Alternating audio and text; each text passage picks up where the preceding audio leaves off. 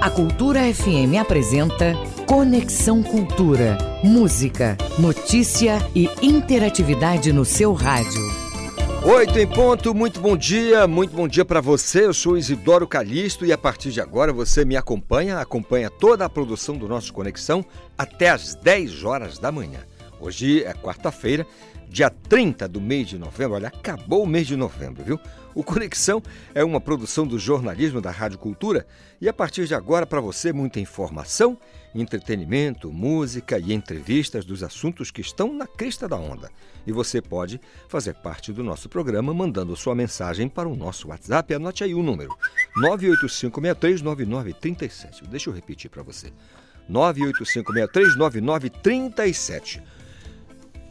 Tem também as redes sociais, né? Você pode usar a nossa hashtag Conexão Cultura. Conexão Cultura na 93,7. Hoje na história, em 1980, o Brasil perdia o romantismo do samba de Cartola. Que saudade do Cartola. Já em 1982 era lançado Thriller, o hum, super som de Michael Jackson, disco mais vendido da história. No Conexão de hoje, vamos conversar com o Dr. Eduardo Costa. Ele vai falar sobre cateterismo. Cateterismo é um exame importantíssimo, né? Vamos bater um papo também com o cantor e compositor paraense Eduardo Cunha, que está com um novo single, se chama Então Vá. Teremos ainda os nossos quadros, a mídia e o mercado e análise do futebol com o Ivo Amaral. Nossa conexão já está no ar na nossa Cultura FM. Música, informação e interatividade. Conexão Cultura. A sua maneira, música de Felipe Cordeiro, A Ilha, 8 e 2.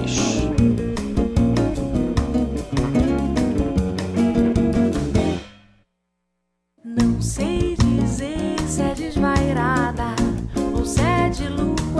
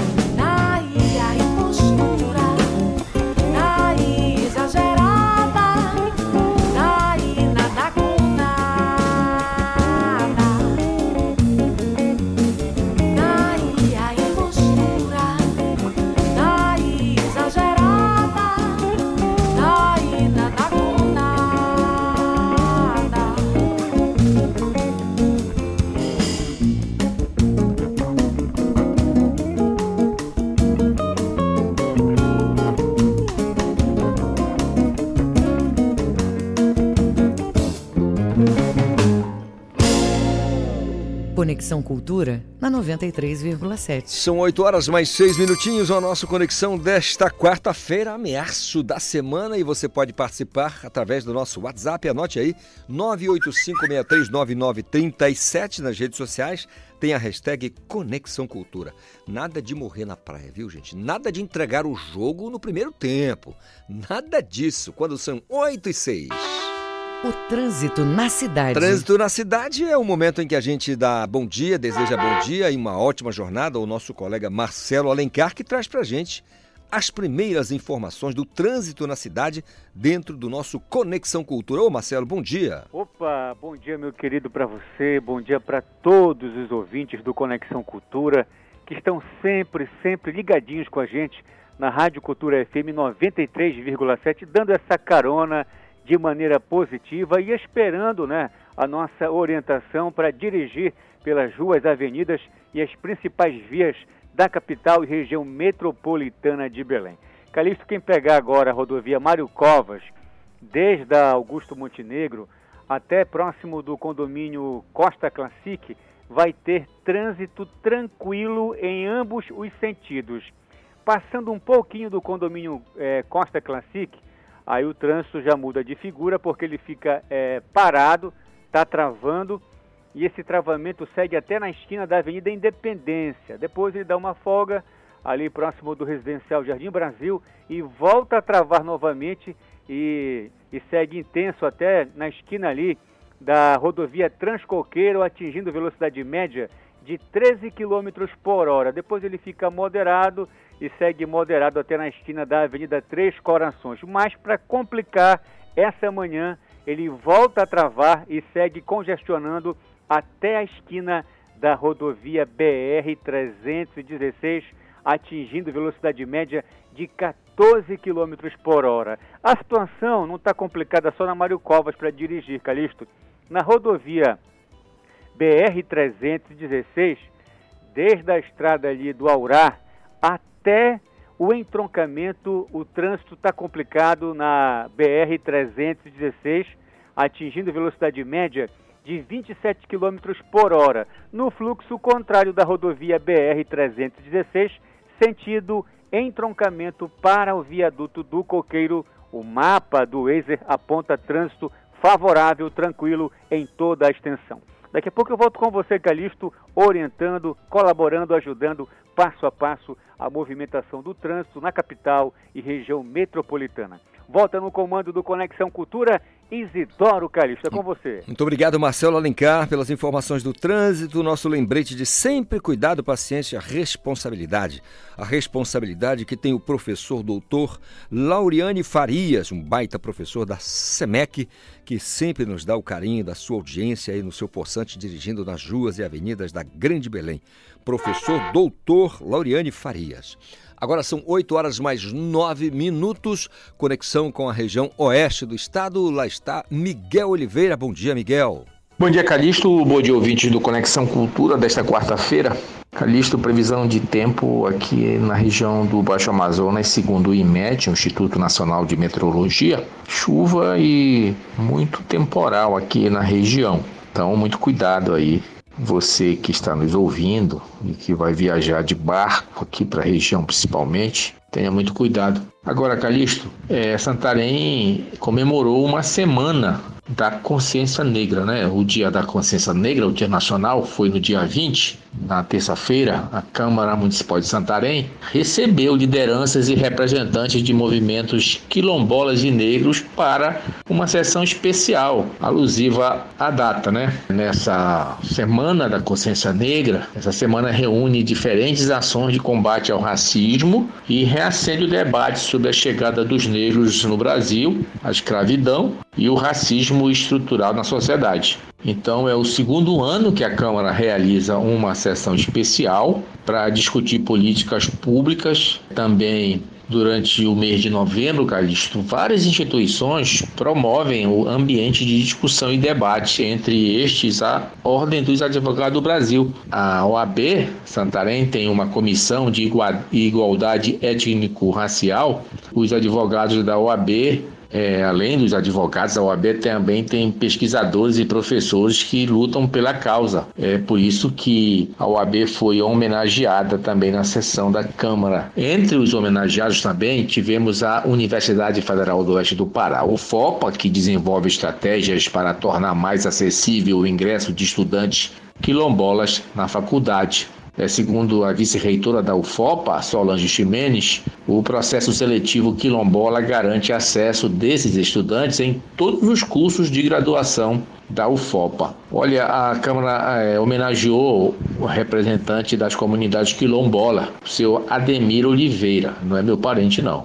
mas teria muito orgulho se fosse. Ele sempre falou da luta do povo quilombola. E nessa lista de homenageados também, nós tivemos a Federação das Organizações Quilombolas de Santarém, o Movimento Unificado, o Movimento Negro Unificado, a CEMED, a Secretaria Municipal de Educação, através da coordenação da Divisão de Educação Escolar Quilombola, e, como já dissemos, a Universidade Federal do Oeste do Pará. Portanto, Santarém tem uma semana é, para lembrar e lutar pela, pela igualdade, pela consciência negra, né? Teve a sessão na Câmara ontem, mais uma vez, uma forma de expressar as posições de combate ao racismo, reacender o debate da escravidão no Brasil e o racismo estrutural na sociedade. Era isso, Calixto. Amanhã eu estarei de volta. Grande abraço a todos. Grande abraço, Miguel Oliveira, falando de Santarém com as notícias da região oeste do estado. Agora são 8 horas mais 13 minutos. Deixa eu só repetir para você o nosso WhatsApp. 985639937. Mande a sua mensagem, participe com a gente, faça o Conexão junto, juntinho com a gente aqui. Pode mandar também é, falar com a gente através da nossa hashtag Conexão Cultura. Olha, a Secretaria de Segurança Pública e Proteção Pessoal, Proteção de Pessoas, né, apresenta dados sobre a violência de gênero aqui na, na região. O Marcos Aleixo tem as informações. A Secretaria de Estado de Segurança Pública reuniu autoridades no auditório da Polícia Civil no bairro de Nazaré para debater com representantes de diversos segmentos da sociedade e também dos órgãos de defesa do Estado sobre violência de gênero. Só para se ter uma ideia sobre este tema, e dados da Segup apontam que nos meses de janeiro e fevereiro o Estado do Pará registrou 18.428 casos de violências contra mulheres. É, no período de janeiro a junho, foram 6 mil casos de lesão corporal e, infelizmente, 27 foram de feminicídios. E para poder colaborar com toda a estrutura de proteção a este tipo de combate, prevenção a este tipo de violência, a Polícia Militar criou uma companhia independente especial que presta assistência para atender principalmente as pessoas que têm como proteção judicializadas com base na Lei Maria da Penha. A unidade ela está integrada diretamente com ações para esta proteção, inclusive ocorrências para inclusive proteger mulheres que participam desta rede de proteção. Estão integradas não só a Polícia Militar, como os demais órgãos de defesa do Estado do Pará, do município de Belém e região metropolitana. Marcos Aleixo para o Conexão Cultura. Muito obrigado, Marcos Aleixo. Portanto, aí a iniciativa da Segup no sentido de divulgar esses dados com relação à violência de gênero. Não é importante essa discussão. Tem que falar disso todo dia, gente. Todo santo dia tem que falar. Trazer, trazer luz a esse problema para que a gente possa melhorar o nosso país nesse sentido, especialmente a nossa região, o nosso estado, enfim, a Amazônia de maneira geral, né?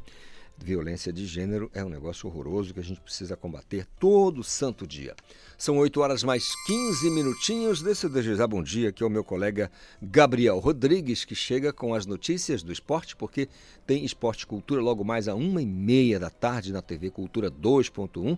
O Gabriel Rodrigues, que é um meio-campista de ofício, vai dar pra gente as informações. Gabriel, bom dia. Olá, Calixto, bom dia para você, bom dia para os ouvintes. Olha, só para destacar que meio campista não mais. Hoje eu estou jogando um pouco mais recuado, volante, zagueiro, jogando mais lá na defesa.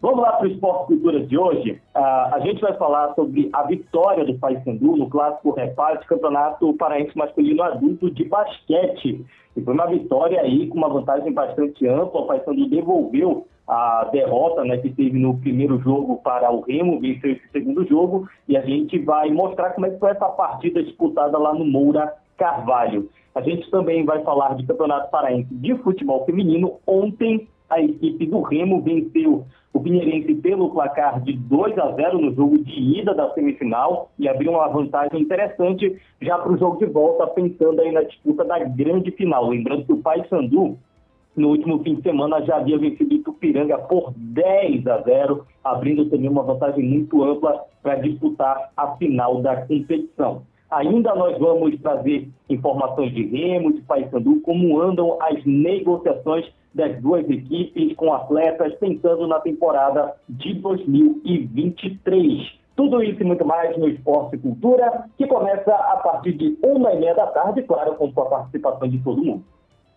Obrigado, Gabriel Rodrigues. Agora um pouquinho mais recuado, como ele disse, né, jogando lá atrás, é porque a idade vai chegando, aí ele dá uma recuada para jogar com mais calma, só distribuindo a jogada. Apesar que no meio de campo se faz isso, né? Distribui a jogada. Lembra como o Giovani fazia? Era genial, Giovani. É, para soltar um jogador aqui, mas tem muito, muitos outros. O Ganso, por exemplo, também é daqui do Pará, um meio-campista que coloca a bola onde ele quer. Ele né, decide chutar de esquerda ou de direita, tanto faz e põe a bola onde desejar. São 8 horas mais 17 minutos.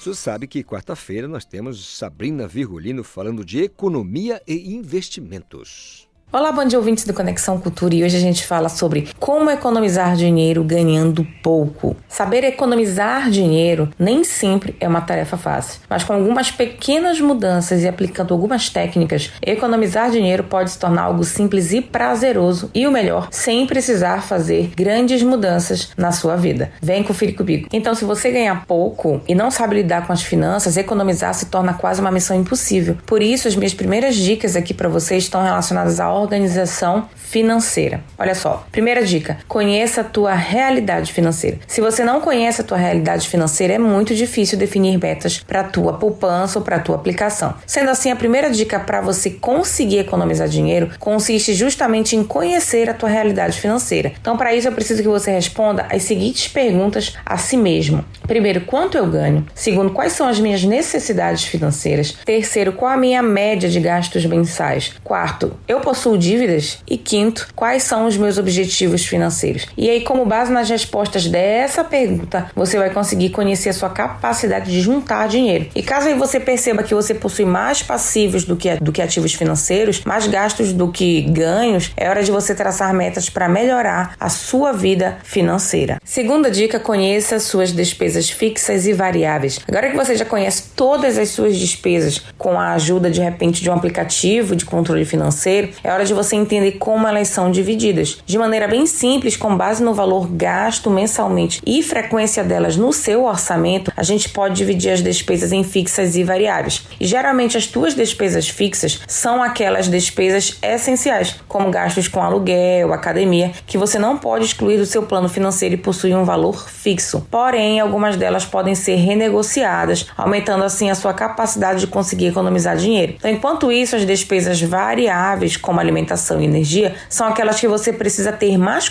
cuidado para não gastar mais do que devia. Então, sendo assim, é muito importante conhecer ambos os tipos de despesas para que você consiga poupar ainda mais com todos esses essas despesas mensalmente. E terceira dica: corte despesas desnecessárias. Como a gente já adiantou aqui, esse é o momento de cortar as despesas desnecessárias com base na tua análise de gastos. E como resultado, é claro que você vai conseguir economizar uma boa quantia de dinheiro com a redução daquelas despesas que não são essenciais. Sendo assim, busque analisar com calma a sua saída de dinheiro para que você possa identificar onde está gastando sem necessidade. Então, você ouvinte que tem alguma dúvida ainda sobre organização de dinheiro de forma rápida e quer saber como economizar, já entra em contato através da minha rede social, arroba Sabrina Virgulino. Faz a tua pergunta que eu vou te responder automaticamente e também já pode sugerir temas para os próximos programas. Sabrina Virgulino, educadora financeira para o Conexão Cultura. Muito obrigado, Sabrina Virgulino, falando de economia e investimentos aqui no nosso Conexão Cultura. É um serviço para você, viu? Toda quarta-feira. Tem aqui a inteligência, o estudo da Sabrina Virgulino, que é do ramo, entende do riscado e dá aquela dica para você que precisa economizar, às vezes precisa fazer um investimento, não sabe o caminho, e ela tem ali o dia a dia, o par e passo que você deve fazer, o acompanhamento para ter um bom resultado aí na sua vida econômico-financeira. São 8 horas mais 21 minutos naquela nossa conversa de toda semana com o pessoal da Agência de Defesa Agropecuária do Estado do Pará. Nós vamos falar sobre um balanço das ações de defesa e inspeção animal da agência aqui no estado. E quem vai falar para a gente é a doutora Adriele Cardoso, que é diretora de defesa de, e inspeção animal em exercício na, da agência, né, como eu disse, da Agência de Defesa Agropecuária do Estado do Pará. Doutora Adriele, bom dia, tudo bem? Bom dia, Calixto, tudo bem? Tudo na santa paz por essas bandas aqui, viu? É, para começar nosso papo aqui, queria que você falasse para a gente quais a, a, as ações de defesa é, que a senhora destacaria para a gente neste ano que já rumamos para o final dele. Certo. É, Calixto, uma coisa que a gente precisa lembrar é que o estado do Pará, ele hoje é o ter, possui o terceiro maior rebanho do Brasil. Então, a representatividade do agro é bem grande dentro do estado. A gente tem hoje mais de 25 milhões de cabeças cadastradas na Depará e que é, fazem esses procedimentos de vacinação, acompanhamos a questão da notificação de doenças e tudo mais. É, dentro do, das ações que a gente realizou esse ano, a Depará ela conseguiu obter índice maior né, do que 90% de vacinação do, do nosso rebanho, que é uma das metas da OIE. Então, entre todas as etapas, a etapa de maio, a etapa de Faro e Terra Santa, a etapa de vacinação do Marajó para a febre aftosa, todos a gente obteve 90%, chegando ali numa média de 98%, chegando até 99% em algumas regiões do estado. As ações de defesa e inspeção animal da Depará, elas estão mais ligadas à questão é, de vacinação ou aquelas inspeções em, em, em logradouros, em, em, locais? Como é que funciona? O que é o grosso? O que, que é o carro-chefe dessa inspeção, doutora? A Depará ela trabalha com a defesa agropecuária e também com a inspeção de produtos de origem animal, animal e vegetal, na verdade. Né? Hoje a gente vai falar um pouquinho mais da área animal, uhum. mas a Depará também trabalha com a, com a parte vegetal.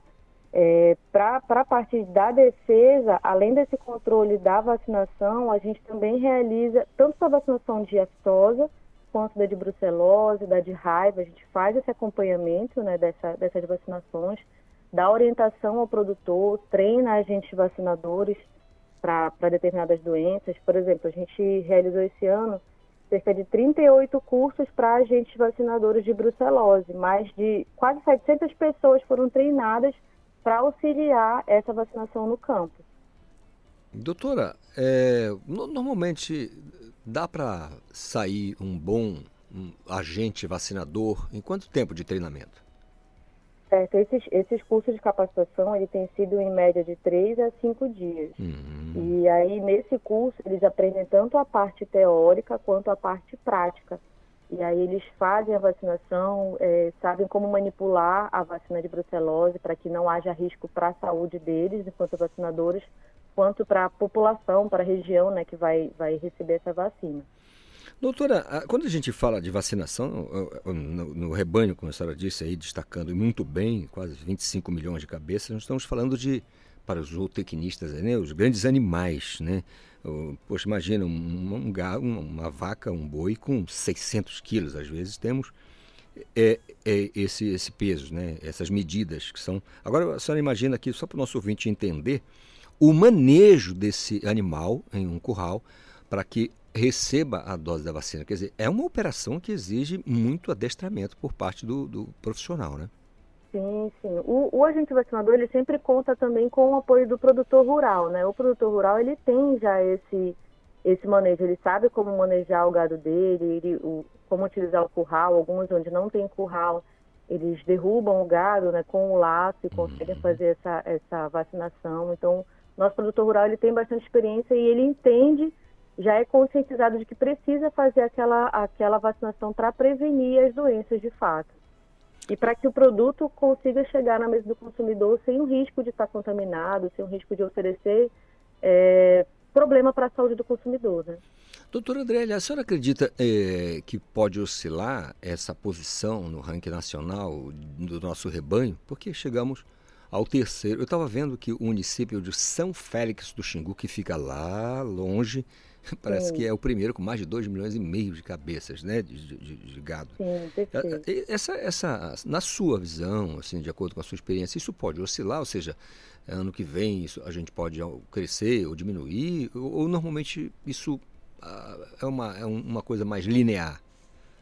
Então, na verdade, o estado do Pará ele tem crescido a cada ano Hum. nesse, nesse ranking. Né? Há alguns anos atrás nós éramos o quinto estado com maior rebanho e hoje nós já chegamos em terceiro, rebanho geral. Né?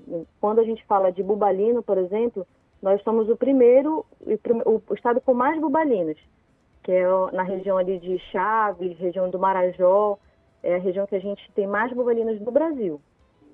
Entendo. Estamos falando, como eu disse, de grandes animais. Agora, tem os pequenos e médios animais, e eu queria saber da senhora se tem alguma, mesmo que estimativa. Por exemplo, eu algum tempo acompanhava muito a questão da ovino-caprinocultura do estado do Pará, e era pujante. Muita gente é, envolvida e querendo criar. É, é, aumentou, me- diminuiu? Como é que ficou essa criação, doutora? Então, a, a criação de ovino caprino, ela não é, não tem tanto, tanta representatividade em números dentro do estado, né? A gente tem alguns grupos que fazem criações, é, de uns tempos para cá, na verdade, não, não cresceu tanto, ele, os números se mantiveram, de certa forma. Mas não é uma característica da região norte a, essa criação da caprino e ovino. Entendo. E a gente destacava na ocasião, a coisa de 10, 12 anos passados, que é bem legal, né? Ter o médio, o pequeno mé- médio animal, é, porque às vezes ele supre a necessidade ali de um, de, um, de um produtor pequeno, vamos dizer, agricultor familiar. É muito mais fácil ele criar 10 ovelhas do que um, duas cabeças de gado. Ou seja, para manejar, o manejo é muito mais fácil e também se precisar matar e vender, ele faz isso de maneira, uma operação simples, né? E é por isso que eu sempre destaco aqui a questão da- de, de criar pequenos e médios animais. Agora, doutora, para encerrar, eu gostaria que a senhora falasse para a gente da carne produzida no estado do Pará. Somos o terceiro maior rebanho do Brasil. Isso dá uma visão legal para os produtores no termo de, em termos de exportação, doutora? Então, essa, como nós somos o terceiro maior rebanho, a- além disso que eu ia, que ia destacar para vocês é que hoje só 30% dessa produção que a gente tem hoje no estado fica dentro do estado. Os outros 70 saem, ele sai para outros estados e para outros países. Então, o Pará ele tem uma representatividade grande, tanto no Brasil quanto fora do, do país. A gente tem um fluxo muito grande de exportações.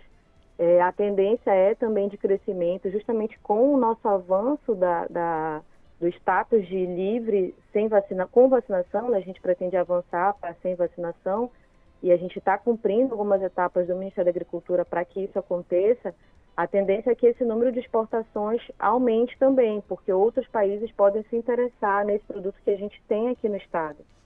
Ô, então é, é, é muito interessante esse mercado também. Não, eu imagino. E eu, eu, eu verifico né, na- nas conversas semanais aqui, não somente com vocês da Depará, mas com outros órgãos também, que a, a importância, né, da importância do trabalho de vocês que fazem a Agência de Defesa Agropecuária justamente para esse crescimento. Né? Quando a gente fala de vacina, tem a, a- a fiscalização, quando a gente fala de pragas, de doenças, tudo tem a participação de vocês e por isso a relevância do serviço de todos os servidores da Depará. Doutora Adriele, pela atenção da senhora nesta quarta, muito obrigado, um restante de semana abençoado, tá bom?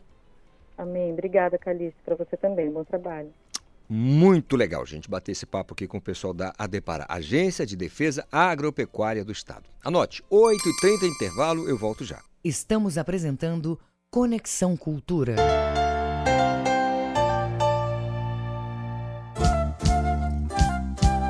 ZYD 233, 93,7 MHz.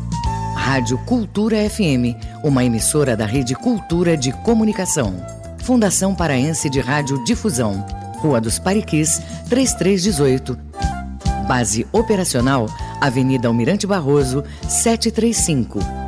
Belém, Pará, Amazônia, Brasil. Faça parte da Rádio Cultura, seja nosso repórter. Grave seu áudio com informações da movimentação do trânsito e mande para o nosso WhatsApp 985639937. FM. Aqui você ouve música paraense. É difícil querer te sentir sem poder. É andar contra a parede. E o pior é não ter o teu jeito de amar. Música brasileira. Não há nada que me deixa desse jeito assim. Cultura FM 93,7. Alegria. A mais tribal de todas as festas. Balanço do Rock. Quarta, 8 da noite. Bar dos Balanço do Rock. Aqui quem fala é Raul Bentes e eu te espero aqui na mais tribal de todas as festas. Toda quarta-feira, às 8 da noite, na Rádio Cultura. Tu vai saber o que que tá acontecendo no rock paraense em todos os cantos desse estado. Claro, tem música nacional e os clássicos internacionais. Te espero aqui. Voltamos a apresentar Conexão Cultura. Verdade, voltamos com o nosso Conexão Cultura desta quarta-feira. Dia lindão, né? Manhã, manhã bonitona, lindona, né? Um sol maravilhoso. É, é, esses dias estão, estão bonitos assim, gente, porque o Brasil vai ser campeão do mundo e não tem conversa, viu? O time B vai jogar contra os camaroneses, não? Estou falando de, do- dos eh, os, os africanos, né? Tô, deu branco aqui agora. Brasil e Camarões, é, Brasil e Camarões. O- vai jogar uma madeira da seleção brasileira. né? Dente de leite vai ser, e ainda assim vai ser 3 a 0 Anote aí. 8 horas e mais 32 minutos. Querendo participar, é só mandar sua mensagem para o nosso WhatsApp. Agora sim, trânsito na cidade. O trânsito na cidade. Ô Marcelo Alencar, dá essa atualização pra gente das ruas e avenidas. Como é que tá a movimentação, hein? Perfeitamente, Calixto. Sempre é um prazer participar contigo do Conexão Cultura e ajudar os ouvintes que estão ligados com a gente por meio dos seus veículos, sintonizados na frequência 93,7 da Rádio Cultura FM. Calixto, o trânsito está tranquilaço na Avenida Marquês de Erval, em ambos os sentidos. Ele segue é, é, intenso na Duque de Caxias, no sentido da Doutor Freitas para Antônio Baena, mas no fluxo contrário da via, sentido Antônio Baena para a Doutor Freitas, pela Duque de Caxias, o trânsito está favorável, está tranquilo agora pela manhã. Ele está é complicado eh, na Almirante Barroso, sentido do entroncamento para São Brás, atingindo velocidade média de 15 km por hora. No fluxo contrário da via da Almirante Barroso, sentido São Brás, entroncamento, o mapa do Wazer aponta trânsito tranquilo agora pela manhã. Continua complicado na João Paulo II, você sabe disso, né, Calixto? Eu e você sempre pegamos a- essa via para chegarmos aqui na Rádio Cultura. Ah, João Paulo II é uma válvula de escape, mas infelizmente o que acontece, pela facilidade de não ter eh, sinais de, de- de sinalização eh, na, na maior parte da via, e é uma via de, de, fluxo rápido, mas ela, em alguns locais, ela trava, né? E esse travamento ocorre principalmente eh, desde o batalhão ambiental da Polícia Militar até na esquina da Doutor Freitas. Esse é um trecho que, eh, que costuma travar todas as manhãs e não é diferente hoje, porque o travamento eh, ocasiona trânsito intenso com velocidade média de 11 km por hora nesse trecho, desde o batalhão ambiental da Polícia Militar até na Doutor Freitas. Depois ele fica moderado e segue assim até na esquina da Avenida Ceará. No fluxo contrário da via, segundo o mapa do Wazer, o trânsito está tranquilo desde, desde a Avenida Ceará até o viaduto do Coqueiro. E voltamos a lembrar da importância de deixar o pedestre fazer a travessia na faixa de pedestre, né? Garantir a segurança dos pedestres durante a travessia das vias não é apenas uma, eh, não é apenas uma obrigação, é uma gentileza, é um dever de todos nós. Imagina você quando uma, uma família eh, está eh, esperando a oportunidade para fazer a travessia, né? O pai, a mãe, o filhinho, tal. Eles precisam dessa atenção do condutor, do motociclista, do condutor de carro pequeno, eh, de ônibus, enfim. Gente, vamos respeitar essa oportunidade, vamos dar a preferência para o pedestre fazer a travessia. A gente tem, tem observado que, infelizmente, alguns condutores não respeitam essa travessia do pedestre, que é o lado mais frágil do trânsito eh, paraense, do trânsito brasileiro. Quando você observar que um pedestre está eh, na faixa de pedestre e precisa fazer a travessia, diminua a velocidade do veículo e dê essa condição para que ele possa se locomover, tá bom? se cada um de nós fazermos a nossa parte, teremos um trânsito melhor e mais seguro.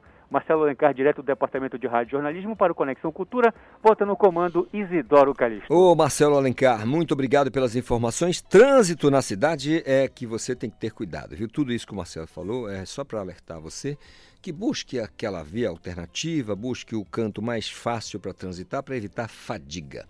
8 e 36 o nosso WhatsApp à sua disposição, 985639937 nas redes sociais, tem a hashtag Conexão Cultura. Repare, o Detran vai promover mutirão de exames. O, a Isabelle Risuênio tem para gente as informações. Até o dia 30 deste mês, o Departamento de Trânsito do Estado vai realizar um mutirão de exames práticos e de legislação. A ação ocorre sempre das 8 horas da manhã às 3 horas da tarde no Portal da Amazônia, localizado no bairro dos Jurunas, em Belém. A iniciativa tem como público-alvo pessoas que estão concluindo o processo de primeira habilitação e as que pretendem renovar ou adicionar na Carteira Nacional de Habilitação, a CNH, as categorias A e B. O principal objetivo do mutirão é finalizar os processos ainda pendentes de conclusão desde a pandemia de Covid-19 e agilizar outros que ainda estejam em andamento. O mutirão começa a disponibilizar também provas de legislação a partir desta sexta-feira, dia 2, no mesmo local. Os exames práticos podem ser agendados pelo call center do Detran no número 154, pelo webchat e no link de agendamento de exames no site do órgão. Já o atendimento para as provas de legislação ocorre por ordem de chegada, sem necessidade de agendamento. Além de Belém, os mutirões de exames práticos também ocorrem em Ananindeua, Marituba e Santarém. A expectativa do Detran é atender mais de 3 mil pessoas até o final da ação. Com supervisão do jornalista Felipe Feitosa, Isabelle Risuênio para o Conexão Cultura. Muito obrigado, Isabelle Risuênio. 8 e 38 o Reginaldo Barros, que é um atacante de ofício, já está sabendo o que vai acontecer, né? Mesmo com o time mamadeira, o, a seleção brasileira vai dar um cacete nos africanos lá e a gente vai passar muito bem para as oitavas e de lá, meu amigo, aí vai ser só, só jogo bom, né? Até porque quem perde arruma a mala, né? E todo mundo vai cantar qual é a música? Arruma a mala aí, né? Paulo Sérgio se diverte. Mas olha, o papo agora é com o doutor Eduardo Costa. Você sabe que ele é tem cadeira cativa aqui no nosso Conexão Cultura, porque é um cardiologista daqueles diligentes que não deixa o paciente morrer. O paciente dele só morre se quiser. Né? Se tomar decisão, eu quero morrer. Aí não tem jeito. Doutor Eduardo, bom dia. Os suicidas. bom bem? dia, bom dia, bom dia. Mas olha, Calixto, já que tu estava falando de futebol, eu estava explicando, estava perguntando para os meus alunos tem algum jogador do Botafogo na seleção? Disseram não, porque agora não convoca mais ninguém que joga aqui no Brasil, né? Muito difícil. Pois é, mas a seleção dos cinco campeonatos, três o Botafogo emprestou o time, tá? Sério. Seja, era praticamente o Botafogo a seleção. Era o Botafogo que era a seleção. É verdade. Acho ah. que Botafogo, Santos, esses times. Não, não o pessoal não base, entende né? por que, que a gente torce pelo Botafogo. O pessoal da minha idade. Ah, é, tá certo. Porque, a geração, né? Não, o Botafogo só ganhava. Verdade. Tinha um goleiro no Botafogo chamado Manga que ele falava que quando jogava com o Flamengo eles recebiam o bicho na véspera, é, que era jogo garantido. Meu pai era Flamengo, fanático. Sofria, sofria que só ele. Aí um dia eu falei, um dia estreou um jogador no Flamengo chamado Doval, um loiro. Ele foi o ídolo antes do Zico. E aí o Flamengo ganhou do Botafogo. 2 a 1 um na estreia do Doval. Aí eu cheguei em casa e falei pro meu pai, papai, o Botafogo perdeu do Flamengo. Ele olhou para mim e disse: Meu filho, não se pode ganhar sempre. então, Verdade. a minha juventude, assim, do início dos anos 60 até o meio do, do ano. até a faculdade era só o Botafogo. Só dava bota, né? Só, Só dava, fogão. Bota Agora, doutor Eduardo Costa, o nosso assunto desta quarta-feira é como, como, o mundo é sazonal, o Botafogo é, vai, voltar vai, voltar a esses momentos eu, de Eu acho que vai demorar um pouco, doutor? Não, voltou na é, época do Túlio, mas não é, voltou com aquela intensidade. Inclusive, foi de, na mão grande o título de 95. Que a gente cresceu. O senhor lembra muito bem, foi na mão Nego, grande. Mas se o VAR voltasse no tempo, tu não sabe quantos campeonatos o Paysandu e o Botafogo. o campeonato de 68, o Ivo Amaral sabe disso. É, o, o, gol do, do Amoroso foi é, é, irregular. É. Mas se o VAR voltasse no tempo, o Paysandu tinha um campeonato ou mais. É, mas acontece que não tem. E VAR, o Botafogo né? perdeu alguns campeonatos por causa de juiz. Agora, me diz uma coisa, doutor. Nós, o assunto aqui é futebol também, porque você sabe, conexão é conexão mesmo. Mas quando a gente fala de cateterismo, que foi o que eu anunciei que nós falaríamos aqui, cateterismo, a pessoa pensa logo no coração. Mas só para a gente esclarecer o nosso ouvinte, cateterismo se faz para outras partes do corpo. Só esclareça para a gente. É, o, cate, o termo cateterismo é porque tu usa um cateter, tá? O termo em português é cateter, mas o pessoal fala catéter, mas tudo bem. Tá? É cateter. Cateter. Não tem acento, né? uhum. não tem o na, na, segunda sílaba. Então o termo é cateter, mas já que todo mundo fala catéter, tudo bem. Convencionamos não, a chamar não, de cateter. É, é, é um neologismo, vai. e aí o que é que aconteceu? É quando o, é um tubinho que você usa para Antigamente era só para fazer diagnóstico. Então, você pode usar no cérebro hoje a grande a maioria das intervenções cerebrais são por cateterismo, tá? Ah, os, os procedimentos vasculares na horta, na perna, a maioria hoje são por cateterismo. E no coração há muitos anos. O cateterismo começou nos anos 30 Tá? Mas para a gente entender o que, que tem a ver, o cateterismo, ah, cateterismo do coração, significa que isso vai chegar, não, não chega no órgão não, né? Isso não, é, dizer... é lá, vai lá. Vai chegar vai no, lá. no órgão? É, você entra, eu, eu faço cateterismo, é, Calixto, desde 79, tá? Uhum. Isso é, eu só fazia criança, uh, até 82. Em 82 chegou o ecocardiograma, bidimensional, esse que a gente usa hoje, uhum. que mostra a anatomia toda do coração. Aí eu deixei de fazer cateterismo de criança para fazer de adulto. Ah, e aí, de lá, de lá para cá, o, o cateterismo nós fazíamos antigamente no braço, a gente cortava, dissecava o braço, a artéria e tudo mais. Depois a gente passou para a perna. Ainda, ainda fazemos os procedimentos do cérebro, são todos pela perna. Tá? E, e os vasculares também. Mas hoje, a parte de coração, o cateterismo passou a ser pelo, pela artéria radial, essa artéria do pulso. Então ficou muito simples, muito simples. Ah, ah, muito a pessoa faz um cateterismo e daqui a pouco vai embora para casa, tá? E agora a grande evolução é que dos anos do final dos anos 80, início dos anos 90, e nos anos 90 chegou o estente, aquela aquela molinha que você desentope a artéria. Aí olha só, qual é a doença que mais mata as pessoas no mundo? É um infarto. 32% das mortalidade, da mortalidade numa cidade grande é infarto. Por que que se infarta? Primeiro porque as pessoas não se cuidam, né? O que é que leva a um infarto? A obesidade, o cigarro, a diabetes, a pressão alta, a falta de exercício e o LDL colesterol alto, que nós já falamos aqui. Um, Logo Deus um, leva. Um quaquilhão de vezes. Hoje em dia, uma pessoa de 20, 30 anos que começa a cuidar dessas coisas, nunca vai ter problema. E hoje em dia ainda tem remédio para você não infartar, que são as estatinas. O segredo é só baixar o LDL. Então, ah, antigamente, qual é a doença que mais, que mais mata? Infarto. Para que serve o cateterismo? Para diagnóstico da doença coronária, que faz o infarto. Então, como é que faz o cateterismo? Você coloca um catéter, agora estou usando o termo do neologismo, coloca um catéter na artéria, vai até a artéria coronária, coloca a ponta do catéter dentro da artéria, injeta contraste e filma. E filma é um exame, a coronariografia hoje é um exame de mais ou menos uns 12, 13, 14 minutos, é muito rápido. E você vai ver a imagem, é o padrão ouro, é o melhor exame que tem, se precisa tratar ou não precisa tratar. Agora, uma vez que você iniciou o procedimento aqui do cateterismo, em quanto tempo o médico pode dizer para o paciente o problema é esse aqui, X? Quando acabar o exame.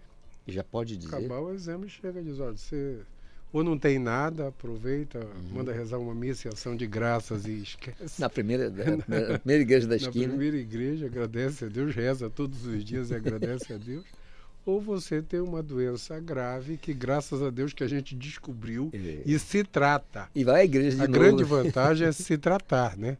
Hoje você trata tudo.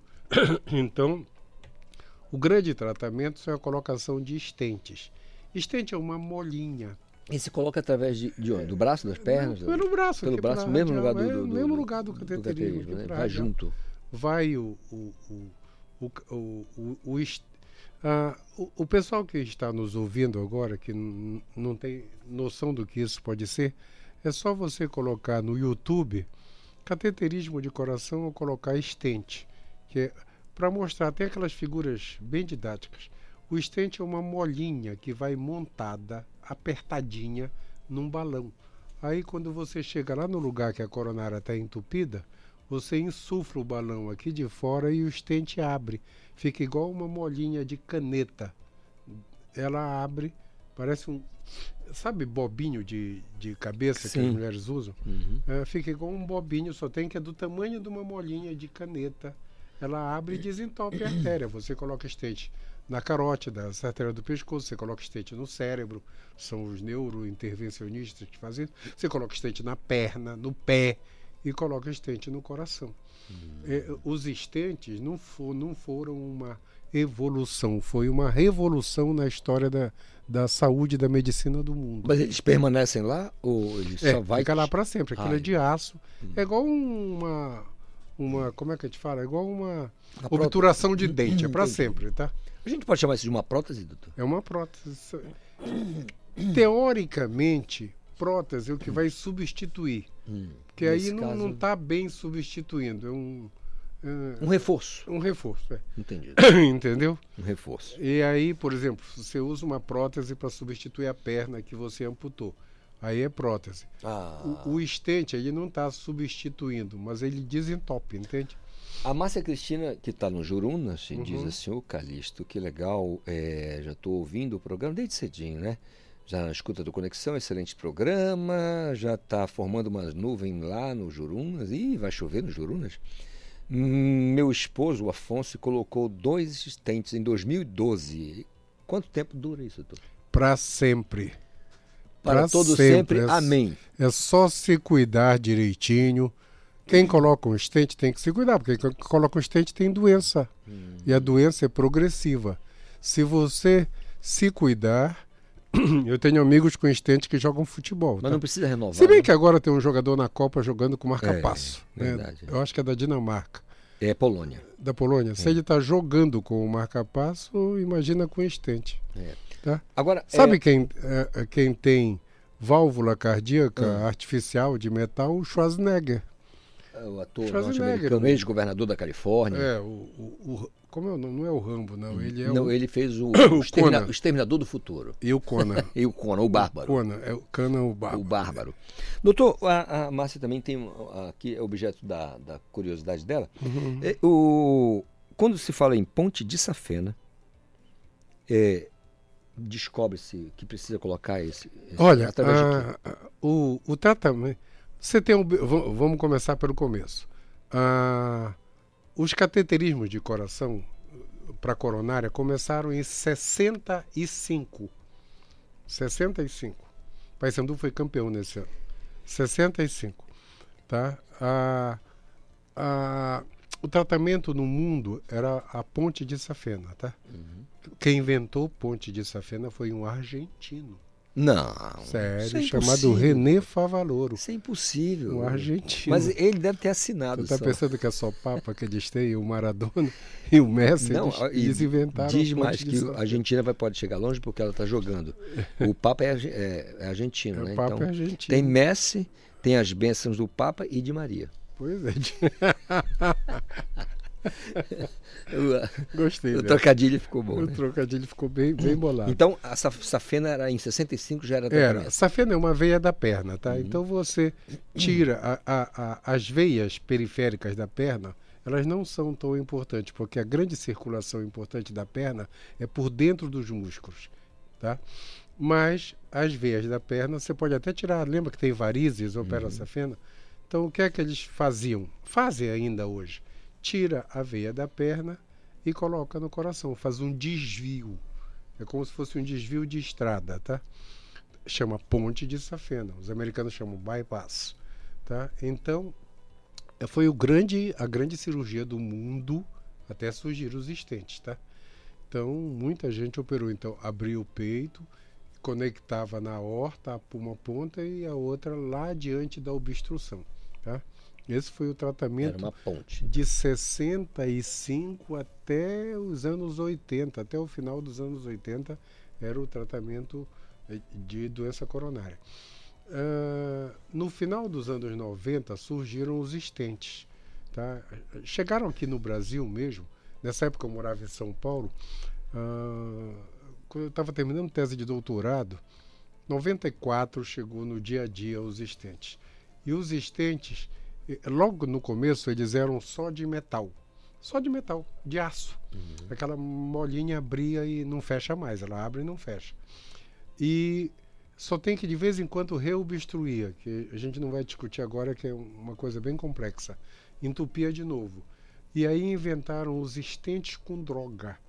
Estente farmacológico. Eles pegam aquela, aquele açozinho, uhum. colocam uma resinazinha no aço e colocam um, um, um remédio anti-câncer para não deixar a artéria entupir de novo. Um ah. dia com calma eu explico tudo isso. Muito legal. Então, hoje, até o SUS, os estentes são farmacológicos.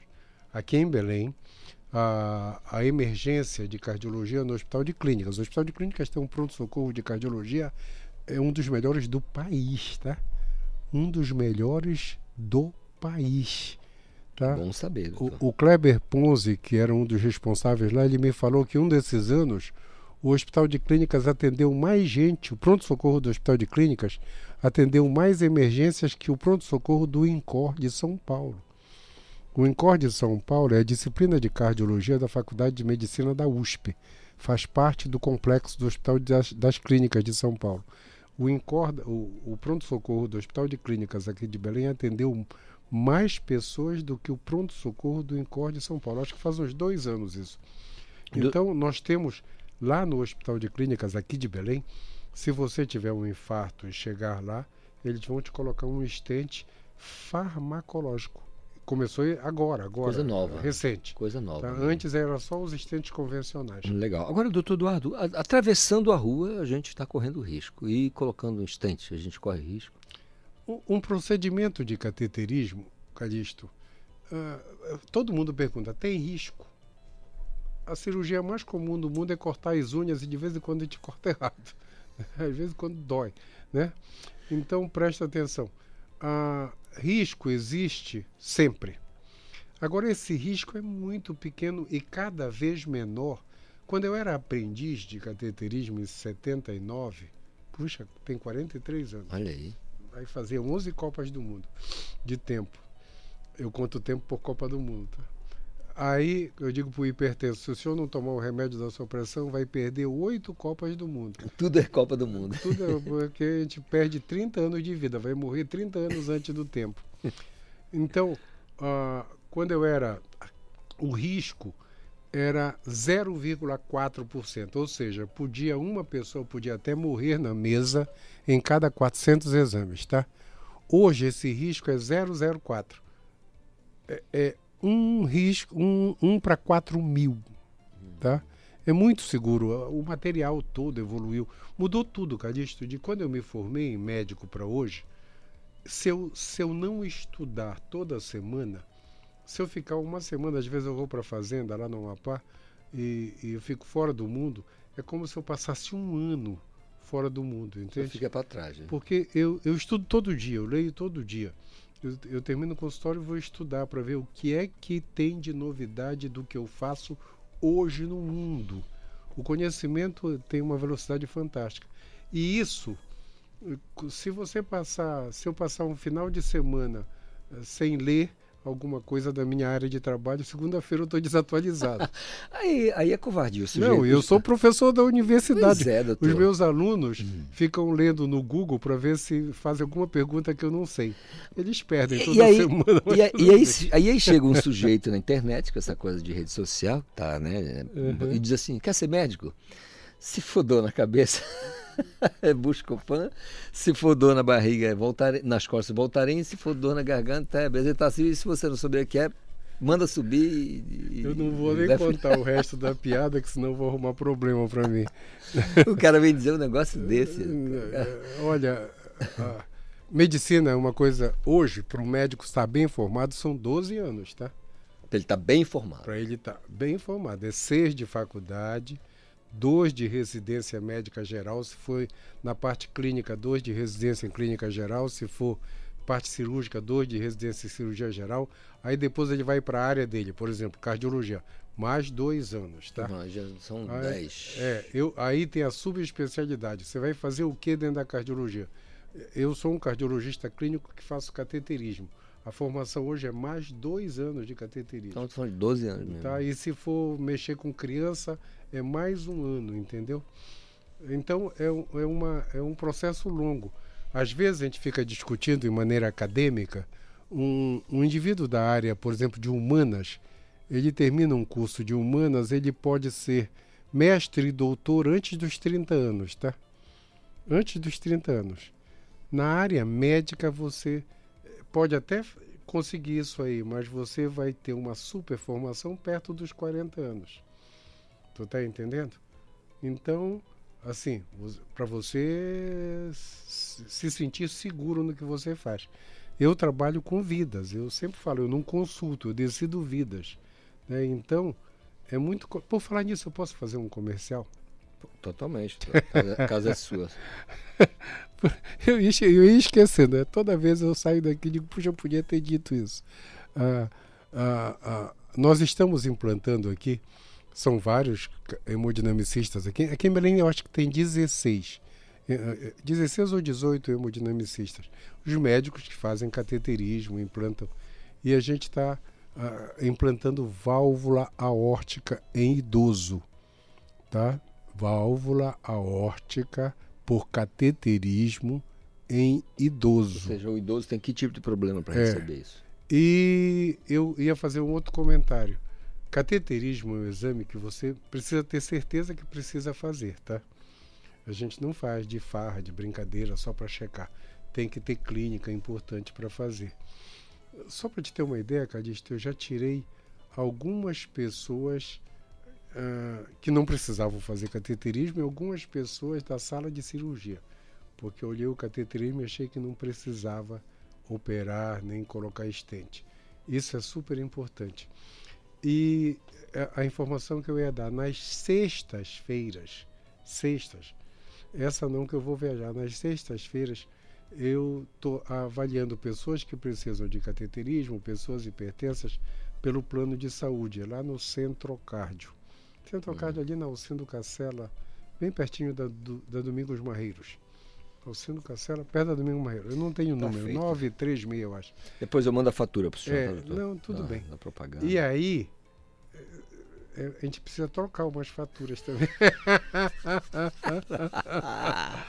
Doutor Eduardo está sempre Mas em cima do lance. Não, é só para o pessoal saber. É claro. Porque claro. eu trabalho no Barro Barreto, então eu atendo SUS, tá? Uhum. No Barro Barreto. Mas no Barro Barreto, a gente está esperando o governo acabar, porque tem um general que proibiu a gente de atender o pessoal lá. Então, assim que esse governo acabar, o Barro Barreto volta ao normal. Volta a funcionar como deveria. Como deveria. Não, imagina. Eu fui uma vez no Bom Dia Parada, TV Liberal, e mandei todo mundo com preço alto no Barro Barreto. Nós matriculamos numa semana 700 pessoas. Muita gente que precisa Aí, que não podia. quando o governo atual entrou, me chamaram na diretoria para dizer: o senhor não pode matricular ninguém que está proibido. Brincadeira, né? Um general que toma. Não é um médico que toma conta dos hospitais, é um general. É, e é, aí é, a gente está louco que termine essa fase para voltar ao normal. Ao invés de um estetoscópio, ele usa um fuzil na mão. não é boa, doutor? E aí, só para encerrar. É. Então, nas sextas de manhã, eu vou lá no Centro Cardio, isso é plano de saúde, para ver esse pessoal que precisa de cateterismo, precisa de, de válvula órtica e é pelos planos de saúde que o Centrocard atende lá. Tá? Muito tá? bem. Doutor Eduardo. No dia a dia no Barros Barreto. No Barros Barreto. Hospital da Universidade do Estado. É, que está proibido de matricular gente nova, né? e por conta dessa. Vai, mas desse, vai acabar, pessoal. Dessa, mais desse, um mês. Decisão estúpida, né, doutor? A, mais um mês e acabou a, o, o, buraco negro ah. da ciência no país. Eita. É sempre bom demais ter esse papo aqui com o doutor Eduardo Costa, que é cardiologista, mas transita com todos os ramos da medicina, porque é estudante, ele não deixa de ser estudante e, além de mais, só tem esse defeito, né? É alvinegro, como é que é? É alvinegro, né? É alvinegro. é. é da estrela, estrela solitária. Estrela solitária. É alvinegro da, da estrela solitária. Doutor Eduardo, Ganhamos três copas, tá? Três copas. 60% do pentacampeonato deve ser o Botafogo. Doutor, um grande dia para o senhor, tá bom? um abraço a todos os nossos ouvintes. Tu sabia que na universidade a gente tem uma audiência de 100%. Tá? Eita! É, abraço a todo mundo da universidade. Abraço em todo mundo. Eu ia citar nomes, mas são uns 200, é, aí não melhor, dá. Melhor não. Um abraço em todo mundo, pessoal. Que Até semana que vem. Até semana que vem. Nove e um minutinho. Eu vou ao intervalo. Tá chegando o Paulo Brasil com Cultura Vinil e na sequência a gente retorna com mais alegria para você. Estamos apresentando Conexão Cultura.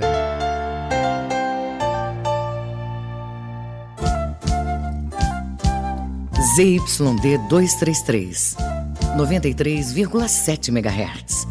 Rádio Cultura FM, uma emissora da Rede Cultura de Comunicação.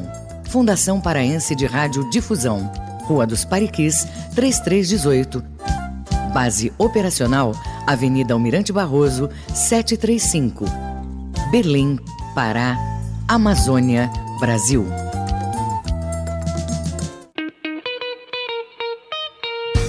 FM.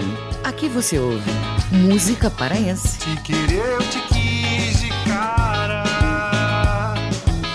Feito bala quando dispara. Música brasileira. Você é a letra mais linda do alfabeto.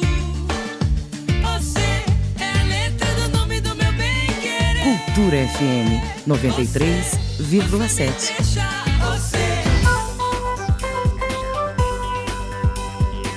Conexão Cultura na 93,7. A música, o fato, a memória. Cultura Vinil. A história da música em long play. O ano era 1986. Os Paralamas do Sucesso vão atrás de novas influências e lançam seu terceiro disco pela EMI. A novidade veio dar a praia, na qualidade rara de sereia.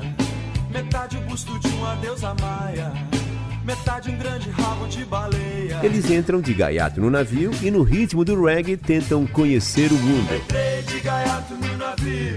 Oh! Entrei, entrei, entrei pelo cano. Entrei de gaiato no navio. Oh! Entrei, entrei, entrei por engano. E com influências do reggae, vem o discurso politizado. A polícia apresenta suas armas,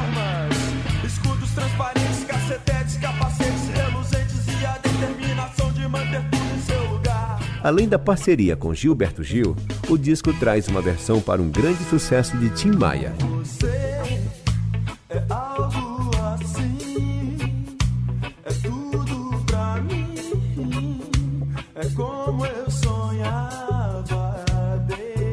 Em ritmo de lambada, os Paralamas rompem fronteiras sonoras, ditando novos ritmos à linguagem pop.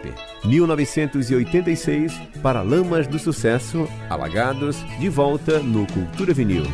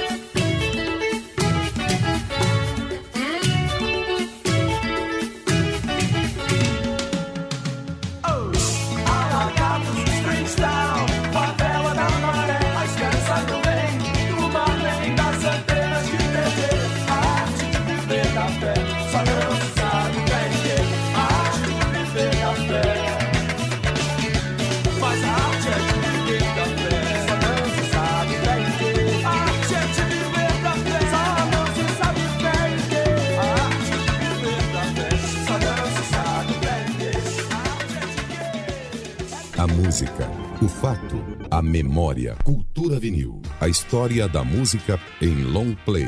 Produção e apresentação, Paulo Brasil. Voltamos a apresentar Conexão Cultura. Quando são nove horas mais nove minutos, é o nosso Conexão de volta depois do Paulo Brasil com o Cultura Vinil, melhor da música em long play. Lembra?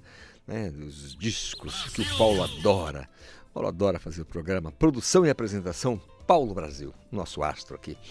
9 e 9, você pode ficar ligado e pode mandar a sua mensagem também para o nosso WhatsApp 98563 9937 nas redes sociais. Não esqueça, temos a hashtag Conexão Cultura. Conexão Cultura. Usina da Paz do Jurunas e Condor recebe torcedores para Jogos do Brasil nesse período de Copa do Mundo. André Vitor. A Usina da Paz do Jurunas vai transmitir o próximo jogo do Brasil na Copa do Mundo 2022, no Catar. O público vai ficar acomodado no espaço multicultural da Usipaz, onde o jogo vai ser transmitido em um telão, que foi providenciado para que a comunidade possa ver os jogos do Brasil. Anteriormente, o local promoveu as transmissões dos jogos contra a Sérvia e contra a Suíça. A ideia é transmitir os jogos do Brasil e, se possível, também transmitir o jogo da final. O próximo jogo vai ser nesta sexta-feira, dia 2, às 4 horas, contra a equipe de Camarões. A Uzi Paz está localizada na Travessa Quintino Bocaiúva, entre a Avenida Bernardo Saião e a Travessa Honório José dos Santos. Com supervisão do jornalista Felipe Feitosa, André Vitor para o Conexão Cultura. André Vitor, muito obrigado pelas informações. Iniciativa para lá de interessante da Uzi Paz Jurunas Condor, né? Na, na, em transmissão, uma reprodução, né? Do, dos jogos aí do Brasil nesse período agora, especialmente a partir das oitavas, né? Que é mata-mata. Perdeu, vai para casa. 9 e 10. Vamos falar de cultura porque o Instituto Federal de Educação, Ciência e Tecnologia do Pará, campus Belém, e o Núcleo de Arte e Cultura do campus daqui da capital apresentam o espetáculo Bebê Desonline, protagonizado pela atriz e professora Marinete Bulhosa. Ela está com a gente pelo telefone para dar mais informações sobre essa iniciativa. Professora Marinete, bom dia, tudo bem? Bom dia, Calixto. Tudo ótimo. Que maravilha. Professora, como é que é o espetáculo? No que consiste o espetáculo? Bom, primeiro, tentar os ouvintes da Rádio Cultura, né, e agradeço já a parceria e a atenção da Rádio Cultura. É, a peça trata exatamente do desafio do ensino remoto, né, do ensino online, que já era uma prática de alguns anos, mas que se incentivou, potencializou ainda com o advento da pandemia. em que professores e alunos tiveram que aprender de uma hora para outra, né, como lidar com esse ambiente virtual desconhecido para muitos, né? Ah, professora, o, o, o, espetáculo retrata a vida marajoara dos indígenas. Como é que é? Fala um pouquinho para a gente sobre esse trabalho. Exatamente. A Bebé, que é a personagem né, que já foi criada em 2014, é uma marajoara e ela, né, a, a, o, o, roteiro da peça fala exatamente isso, que ela passou no curso de eventos né, do IFPA e ela está lá no Marajó com toda a sua limitação tecnológica, né, com uma internet que é fraca no, no linguajar do povo, né, é, é, é, não é suficiente, e de lá ela está assistindo a aula.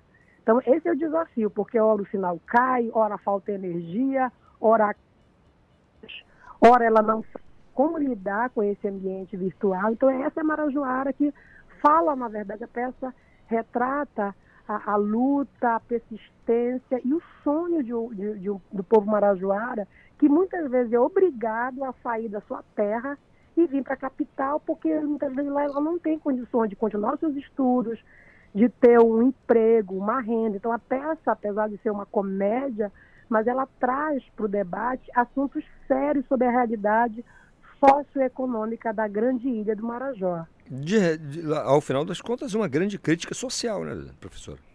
Exatamente, exatamente. A arte, ela tem o seu papel, né, para além de entreter, fazer pensar, fazer refletir e também denunciar. Como professor e como marajoara que sou, né, nascido em Cachoeira do Arari, uhum. então a, a, a ideia de fazer uma peça que trata desse, desse universo digital, mas o pano de fundo é fazer também uma denúncia dessa realidade muitas vezes excludente que vive é, grande parte da população marajoara. Então esse é o meu compromisso quanto marajoara e quanto docente do Instituto Federal. Muito bem. Agora, professora, curiosidade aqui da gente saber como se deu a criação desse roteiro. Quem esteve com a senhora nesse trabalho? Assim, foi uma coisa mais solitária? Eu tenho uma equipe? Como é que é? Só para a gente entender um pouquinho mais. A quem idealizou o roteiro fui eu, né? Eu, eu fiz teatro alguns anos atrás, eu tive o prazer de, de ser dirigida uh, por Edgar Castro, né? Alguns anos atrás. Já contracenei com alguns, com Alexandre, a Alessandra Nogueira, que é dos Palhaços Trovadores, o Endo Bedelac, Raul Franco. Então eu já tenho histórico lá atrás, né? De alguma experiência com teatro. E teatro sempre foi uma grande paixão. Comecei a escrever o texto, chamei a professora Silvia, né, que é do Núcleo de Arte, que já embarcou na ideia, mas também eu tive muito apoio para a produção né, da peça, porque a peça vai ter, vai, ter uma, uma, vai ter uma aula online, vai ser projetada, vai ter o sonho da bebê em ficar rica, virando uma youtuber da vida, né? Uhum. Mas a peça contou, então, com o apoio do setor de, do departamento de núcleo, é, de artes e audiovisual do Instituto Federal. Então, esse povo todo, e alunos da turma técnica em eventos é, é, é, do campus também se envolveram. Então, a turma está envolvendo vários núcleos e vários alunos e professores na, na concepção e, e, na criação da peça. O roteiro originalmente foi, foi, foi de minha autoria, mas com apoio, né, uma introdução da professora também, professora Silvia Silva. Muito legal. É, professora, tratar desse assunto, é, como a senhora disse, é, lá na frente vira uma grande crítica social, importante demais. A senhora sente é, é mais engajamento, falta de mais engajamento de outras pessoas nesse sentido, porque a gente sabe né, das dificuldades que é essa região do estado do Pará, o Marajó, e aqui não vai nenhuma crítica, gente, não é o nosso papel aqui é, falar disso, de, de, questão de política partidária, de, de jeito nenhum.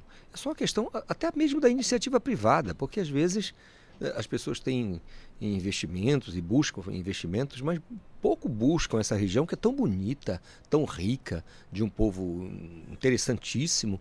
E a gente vê a iniciativa privada com um, um olhar, sei lá, diferenciado, mas no sentido, as avessas, né, para a região do Marajó, professora. Calixto, na verdade, a região do Marajó, infelizmente, ela representa no estado, no norte do Brasil, né, uma grande região de exclusão social. E essa exclusão ela vai em todos os sentidos, né? Do ponto de vista das, das políticas públicas, da, da, da, ação da iniciativa privada. E não sou eu que estou dizendo isso, né? Embora digo porque também pesquiso Marajó. Eu sou doutoranda do NAIA, né, estudo Marajó desde a graduação. Toda minha pesquisa foi para a região do Marajó e a gente tem estudado e lido, né, e visto e, e comprovado uh, como é que essa região às vezes ela, ela acaba sendo esquecida historicamente das políticas públicas, né? Então há sim realmente é, é, uma, uma, certa discriminação com relação à região do Marajó, tanto por política pública e quanto iniciativa privada.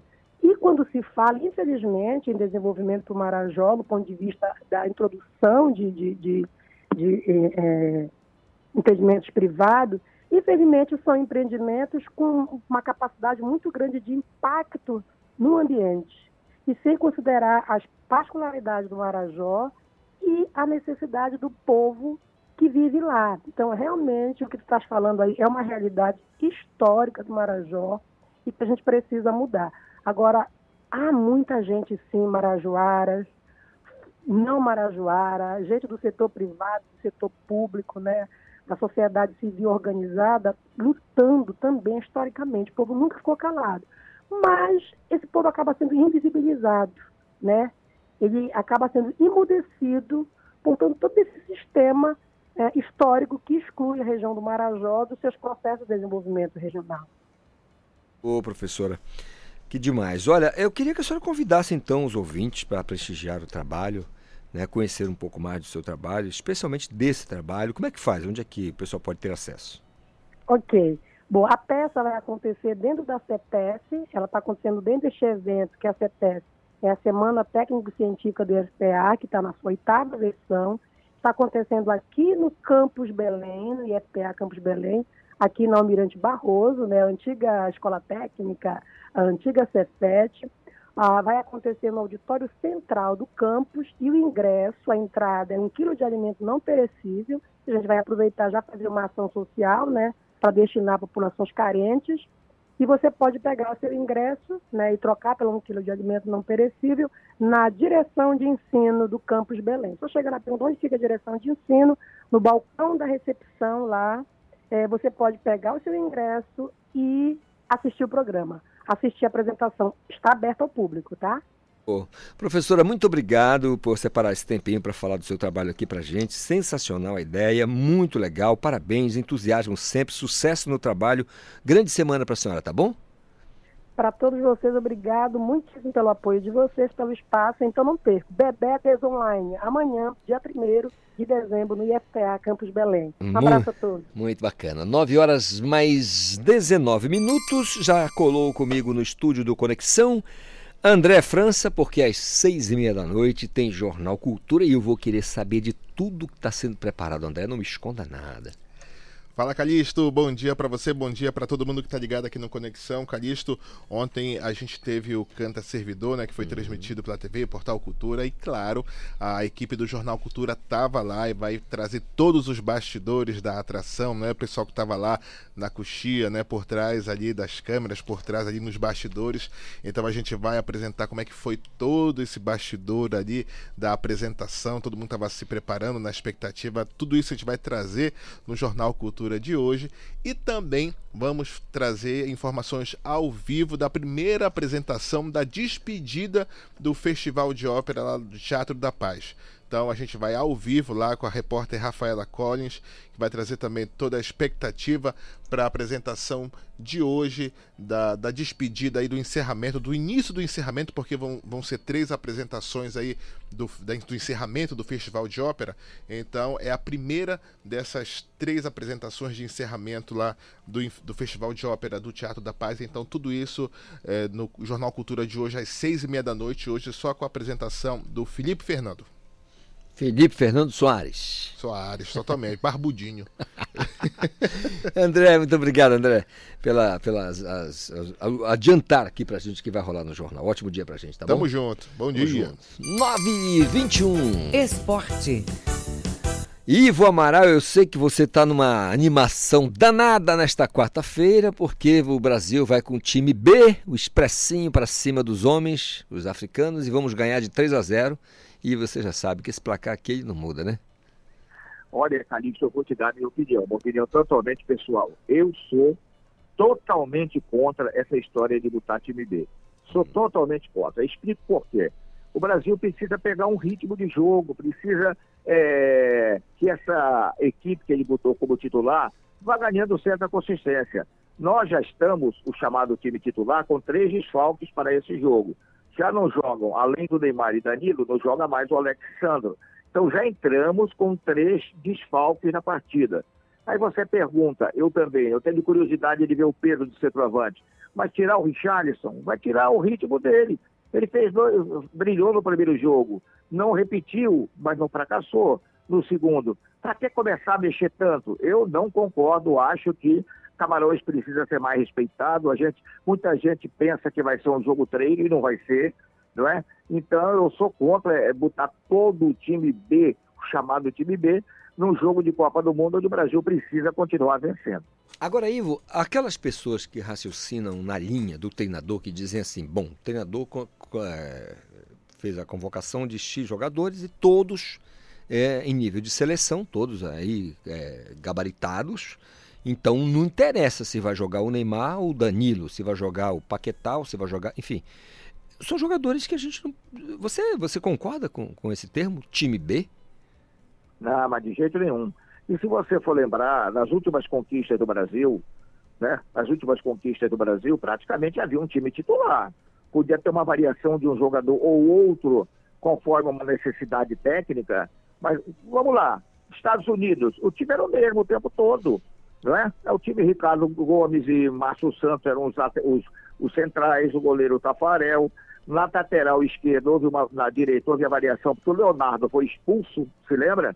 Foi expulso por agredir aquele jogador americano, então houve necessidade de mudança. Romário Bebeto e Zinho sempre na frente, não é? E por aí vai. Teve jogos aí, onde o Brasil variou muito pouco de formação, até trocou a escalação. Na Copa de 58 na Suécia, apenas a variação foi com camisa 10. Começamos com Dida, depois o Mazola entrou por ali, fazendo dupla com o Vavá, até chegar no Pelé. Então, eu não acho é, coerente colocar um time inteiramente suplente, claro que dependendo do andamento do jogo, vamos colocar o Everton Ribeiro ali pelo meio também, vamos colocar o Pedro, mas com cautela, dependendo do resultado da partida. A Márcia Cristina está dizendo o seguinte: não será um jogo fácil, ela diz, não será, mas não há não há peso na camisa de Camarões. Não, não tem não tem relevância. Será que isso? Não, os caras jogam bola.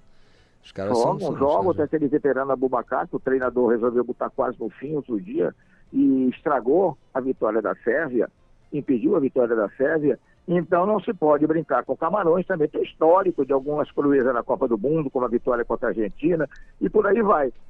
Então esse negócio de trocar todo o time é perigoso, é uma brincadeira, é, tentando mostrar, para que mostrar a todo mundo? Todo mundo já sabe de que o Pedro é capaz, já sabe de que esse outro pode fazer. Claro que a seleção sempre fica a expectativa de o peso da camisa. Mas eu acho que isso não vai acontecer com jogadores que estão lá e que são mais do que experientes em grandes batalhas internacionais.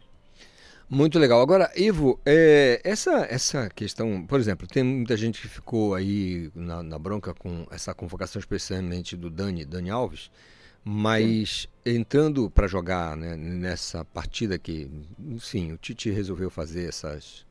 É, poupar esses jogadores aí que todo mundo fala de um ritmo de jogo. Só que quando a gente fala com um treinador, com um auxiliar, o cara diz o seguinte, meu amigo, a gente treina durante a semana, entre jogos, a gente treina, então todo mundo está em ritmo de jogo, ninguém está fora do ritmo seja claro. o, cara, o, cara, que é, que é reserva ou que não é, mas ele está treinando normalmente, ele tem ritmo de jogo. Então, se ele entrar, ele tem que resu dar resultado. Né? É, esse Olha, eu faria uma exceção no caso do Daniel Alves, porque ficou muito mal para o jogador e para o próprio treinador que bancou a sua contratação, a sua convocação, contra, contra o protesto de quase todo o Brasil, que não aceitava a chamada do Daniel, que está no Olympiacos da Grécia. Não sei nem se está jogando bem, se está jogando mal, a gente não sabe muita coisa do campeonato grego. E, de repente, quando bate o titular, ele coloca o Militão, embora esse improviso já tivesse na cabeça, já estivesse na cabeça dele desde antes da convocação final. Mas era chance, sim. No caso, botar o Daniel Alves. O que, é ela foi fazer lá? O titular é um, o titular se bate, ele improvisa um outro jogador. Então, eu acho que no caso desse jogo com o Camarões, a gente devia colocar sim o Daniel Alves, até como. Não reparo, porque no, é claro que ele jogando mal não tem que ficar no time. Não vamos ter essa proteção. O Brasil acima de tudo, né? Como É. diz o slogan. Então, vamos, vamos colocar o Daniel Alves, mas não mexer em pontos fundamentais da equipe. Verdade. Como o Vinícius Júnior, como o, Ra- o Rafinha pode trocar pelo Anthony. O Anthony até foi melhor que o Rafinha no jogo anterior. Mas mudanças aqui e ali, não trocar de uma vez todo um time que não vai dar bom resultado. Doutor Eduardo Costa, cardiologista da melhor qualidade, falou aqui que ah, agora há pouco estávamos batendo papo aqui sobre cateterismo e ele disse: olha, o Ivo Amaral sabe muito bem, ele pode atestar o que eu estou dizendo, segundo o doutor Eduardo, que durante três Copas do Mundo, o Botafogo ganhou três Copas do Mundo porque era a base da seleção brasileira.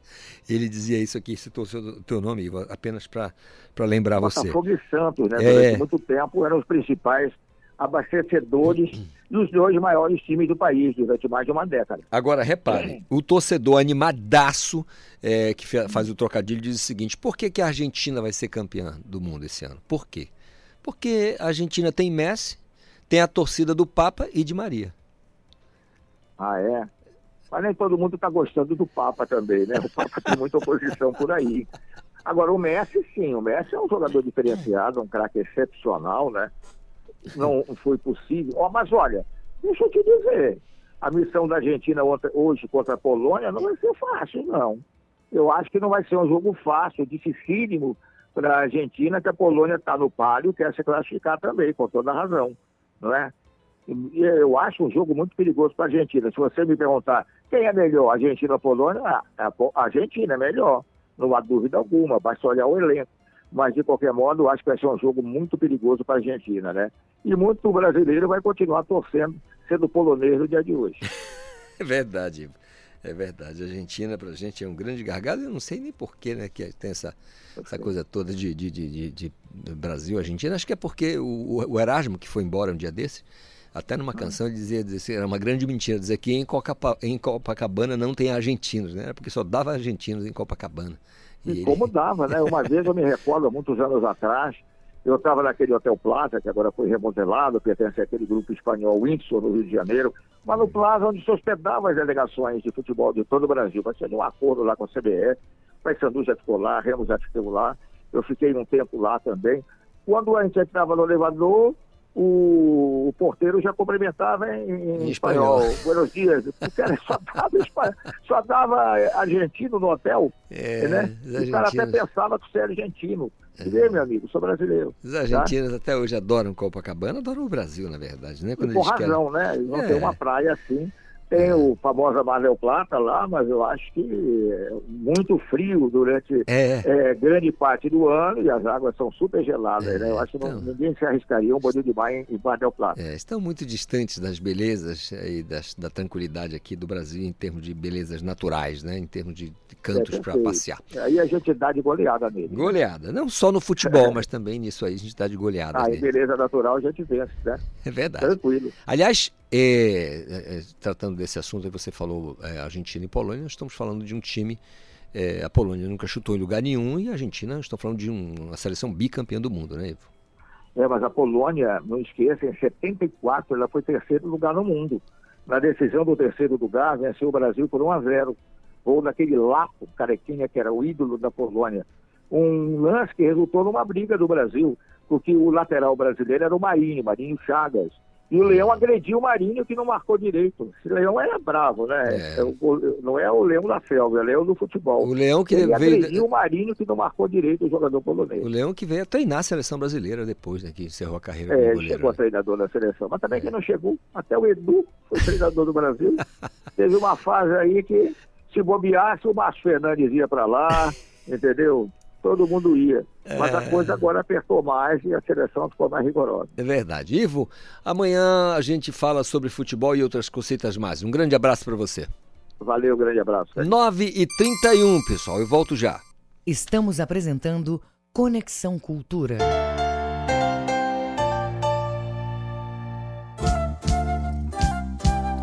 ZYD 233, 93,7 MHz. Rádio Cultura FM, uma emissora da Rede Cultura de Comunicação. Fundação Paraense de Rádio Difusão, Rua dos Pariquis, 3318. Base operacional, Avenida Almirante Barroso, 735. Belém, Pará, Amazônia, Brasil. Copa da Vida. Zagueiro tipo O domina e passa para A na intermediária. O adversário tenta atrapalhar, mas o time sangue bom domina o jogo. Tipo A e o craque B tabelam na grande área. A B recebe o cruzamento e é gol do timaço do Emopa. Na Copa da Vida, todos os doadores são campeões. 25 de novembro é o dia do doador de sangue. Não fique só na torcida. Entre em campo com o Emopa e faça a vida pulsar com toda a emoção. Emopa, Governo do Pará. Configure suas redes sociais para que só os amigos possam ver suas publicações. Oriente seus filhos a não usar a câmera, não trocar fotos e informações pessoais na internet. Supervisionar é proteger. Cultura, rede de comunicação, em defesa dos direitos da criança.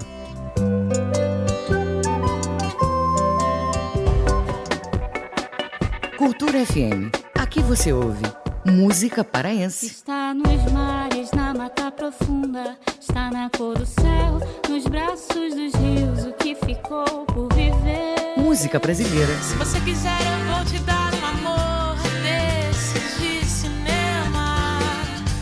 Não vai te faltar carinho. Cultura FM 93,7.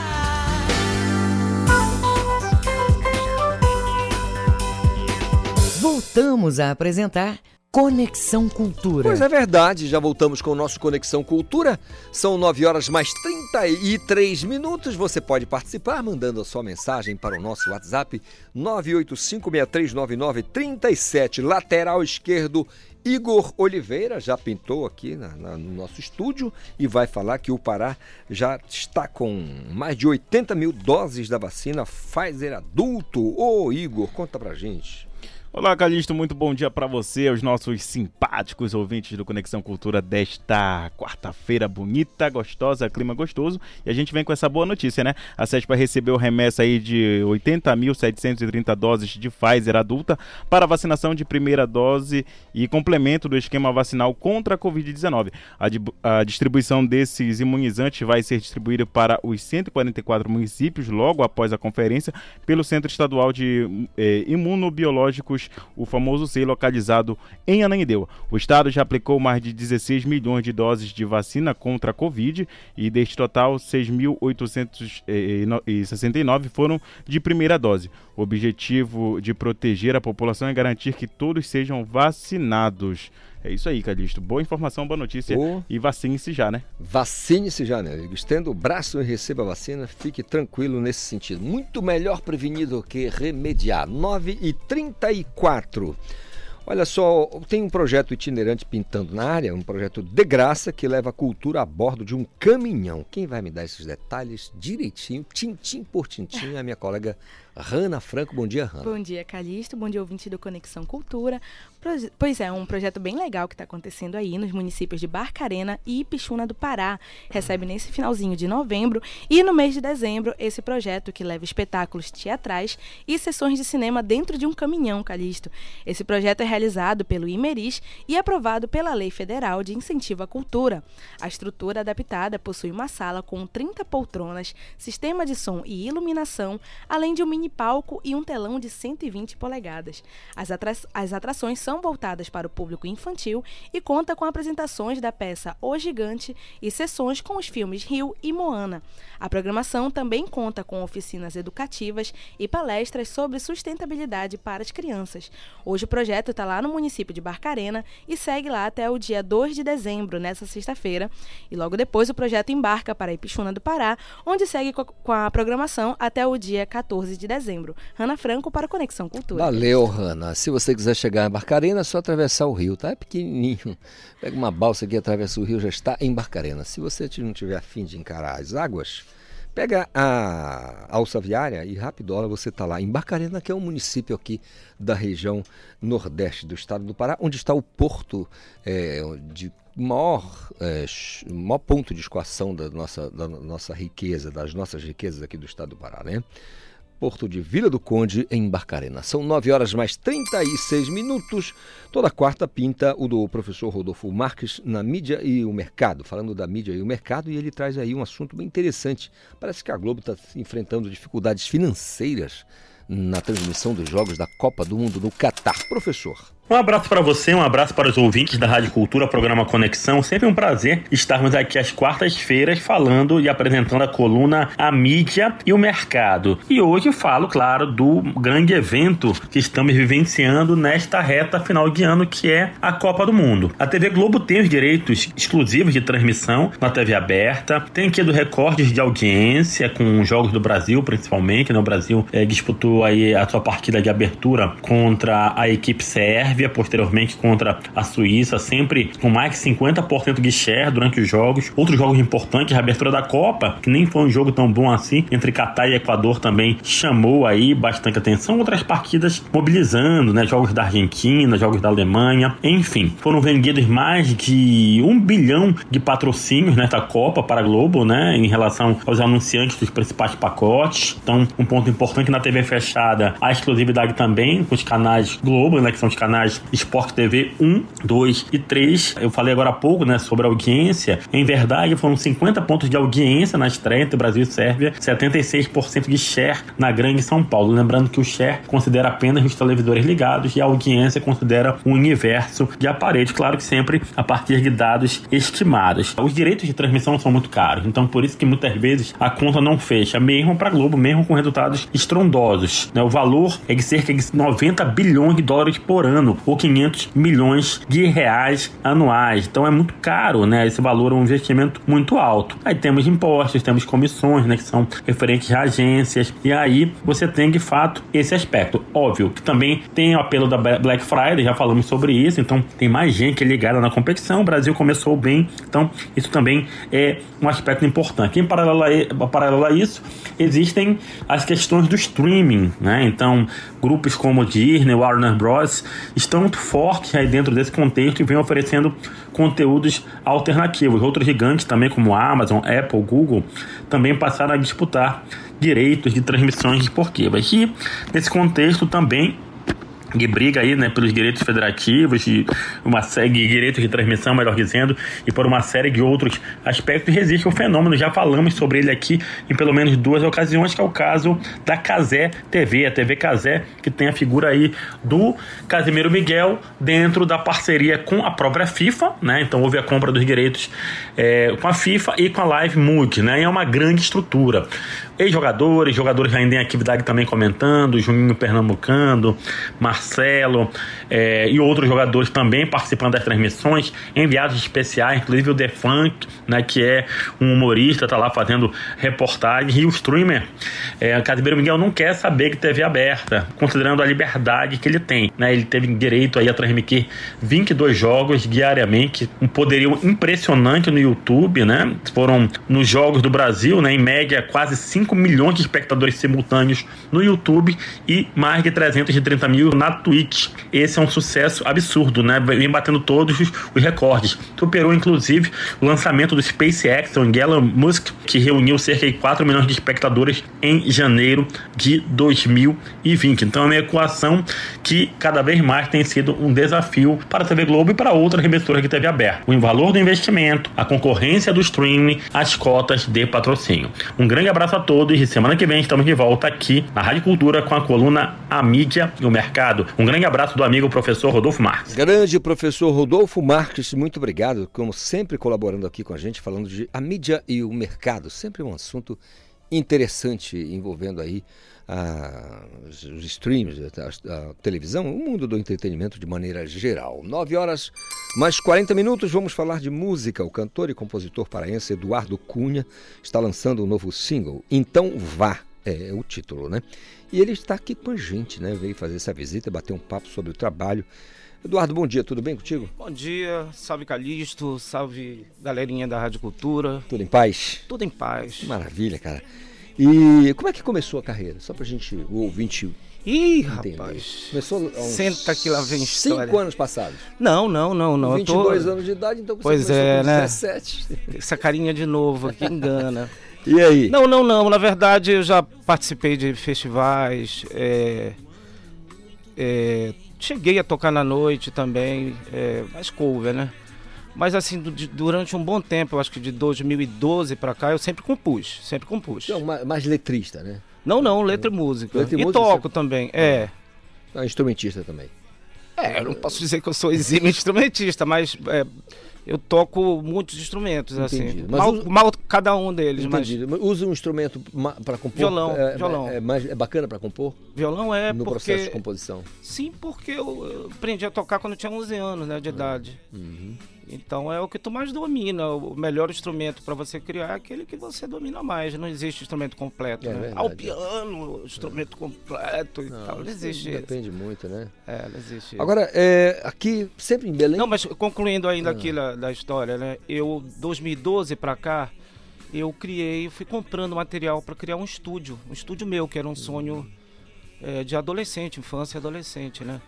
Tem um estúdio de gravação. É, então o que, que acontece nesse processo de produção? Eu faço os arranjos todos, programo a música, né? Eu faço baixo, é, é, a bateria, né? coloco os instrumentos Uhum. e depois é, os, os- os músicos, né? Vou chamar de verdade, né? Assim, Uhum. eles vêm fazendo uma ideia daquela ideia que eu já fiz. É Entendi. claro que se acrescenta muito porque às vezes o músico né, fala, olha, eu queria interferir aqui, isso É. aqui vai ficar melhor e Um tal. arranjo, uma É, coisa. claro, claro, claro. Legal. Agora, assim, é, sempre aqui em Belém? Você Sempre é um aqui em Belém. de Belém? Sim, sou artista de Belém. De Belém. De Belém. Transitou eu com posso, teu- dire- eu posso dizer mais do Pará, assim, né? Porque. Transita em todos os lugares do Pará. É, é. Todos os pode, cantos. dizer, dizer- pode se dizer que sim. Entendi. Mas sou mais urbano, não vou negar, não. Entendido. Essa Mas, coisa- por exemplo, o festival que eu ganhei não foi aqui, né? Não foi em Belém. Foi em Porto Trombeta, né? Hum. Há muito tempo atrás. Mas já participei de festival em Bragança, Ourém, Porto Trombetas. participou? Em Ourém? Ourém ainda não. Ourém ainda não. É um, um festival bem legal. É, né? é. E agora, mais recentemente, tem a Joelma, cara, que tá com essa, a Joelma Cláudia, que tem uma iniciativa da, Eu do- conheço da- da- de, de Festival da Canção da Transamazônica, né? Muito legal, muito movimentado. É, eu conheço já. Muito bom, você precisa participar desse, desse, desse, desse festival lá, é sensacional, você vai gostar muito. Cara, e, e, e- e parcerias, assim? Você é o cara que está mais solitário, tem um monte de parceiros? sou mais solitário, É. né? Mas assim, eu tenho parceria com dois grandes amigos, que é o Rolando Noronha e o Muriel Prado. É, é, uma dessas músicas aí que vai tocar é de autoria só dele. Mas eu fiz o arranjo em cima da música dele. A gente tem algumas parcerias em outras músicas também. Então são mais esses dois Legal. amigos aí. Tinha também o Vander Andrade, que é, era um, um cantor daqui, um compositor daqui, que ganhou mu- muitos festivais e que eu Uhum. tinha parceria com ele, mas infelizmente ele acabou nos deixando no passado. Hum, entendido. Boa Intenção é uma música tua? Não, esta aí é a do Muriel, A do mas Muriel. ela tem a cara toda desse EP que eu tô criando. Que é Que Então Vá, né? Vamos ouvir então Boa Não, Intenção? O, o clichê, é, o, o, o, EP se chamará Clichê. Tá, e o single aqui é Então Vá, que a gente vai ouvir ao final. Então, Boa Intenção, vamos ouvir e a gente segue conversando. Paulo!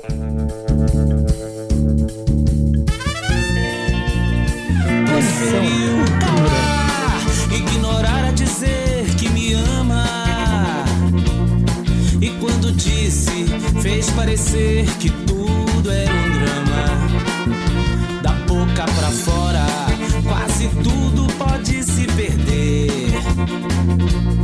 Mas não esquenta, meu bem, perde eu, perde você. Quando um dia, voltando com aquela alegria, pôs a mesa, esperança, saudade, você entende bem, como a insônia entende o dia. Disso você entende bem, sorriso, suor, ironia. Um brinde a você que vem, me come, me joga na escuridão. Um brinde a você, ao guarda, ao vizinho e ao ladrão. Um brinde a você que diz, me esquece, vai brincar na contramão. Um brinde a você que fazer sofrer nunca foi a sua intenção.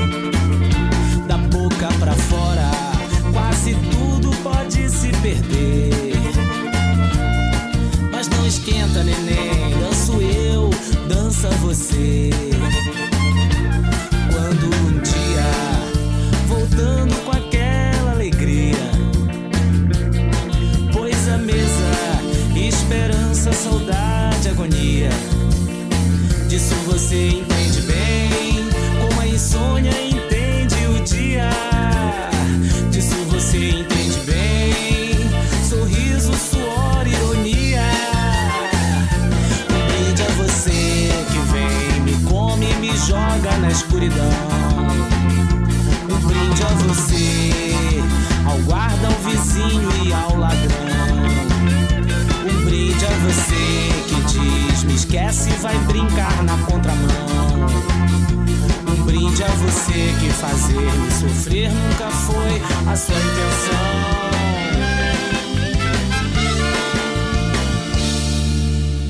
Conexão Cultura na 93,7. Boa intenção, somzão, cara. Poxa, valeu. Som mesmo. É uma mistureba doida isso aí, né? É um brega É. misturado com uma música mexicana que entra um ska, parece um filme do. sei lá. Do... É, é, não, mas é, mas é, mas é, é demais, gostei muito. Sonsaço. Precisa conversar com a turma para colocar na nossa play aqui, viu? Ah, sonzão. E, e esse material que, que você lança agora é, é um, é um- levantamento de agora ou já Não. antes de pandemia? Já trabalho de muito tempo que você É um trabalho de muito tempo. Na verdade, eu tenho muitas músicas. Eu, eu selecionei algumas que têm uma certa roupagem parecida, né? Um tema parecido. E estou criando esse EP chamado Clichê. Né? Alguma razão especial para chamar clichê? clichê As letras, elas são muito confessionais, na verdade, sabe? Ela fala da minha vida de verdade. Assim, se for ver, por exemplo, É. Então Vá, tem um mês que eu fiz a música, né? Então é histórias, são contos de histórias da minha vida. E assim, a história da nossa vida, a gente acaba sendo bem clichê, a gente acaba. Quando a gente sofre por amor, essas Não coisas é. aí, a gente vai escutar. Né? Então as letras é, é, se propõem a isso, a, a música, a pegada da música de todas é, são bem vintage mesmo, assim, né? Bem vintage e tal. Então parece uma música velha, que é o que eu gosto de escutar, música velha. Entendeu? Então eu reuni essas músicas que têm essa pegada e criei, tô criando um EP chamado Clichê. Legal. É, como é que é? Ele é, é lançado a partir de quando? O cli- clichê? Janeiro, dezembro de janeiro. Já já está em É. lançamento. Agora, o pessoal que tem quer acesso ao tua, ao teu trabalho tem nas plataformas digitais, tuas músicas?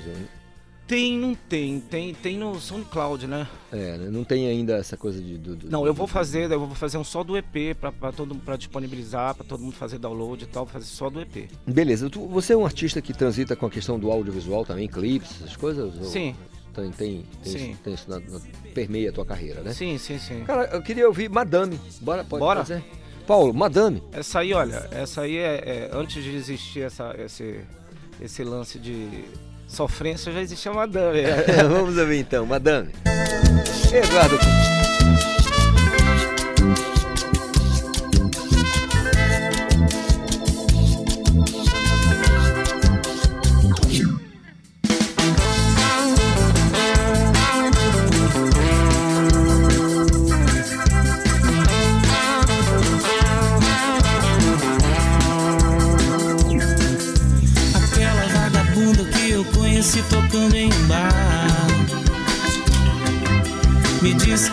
Curtia nos 80 e filmes do Godard.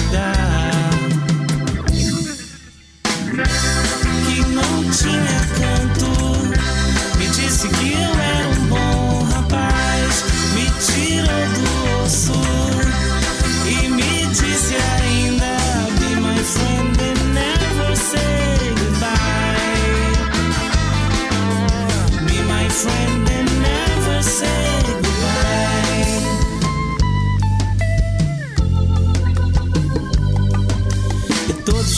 de amor igual a essa é tão clichê. Que faz da gente um personagem trash de um filme B. Madame apareceu num belo dia com as malas prontas. E me olhou com a blazer e disse: Baby, eu nunca fui santa. E pro meu desgosto, precisava mais de mim.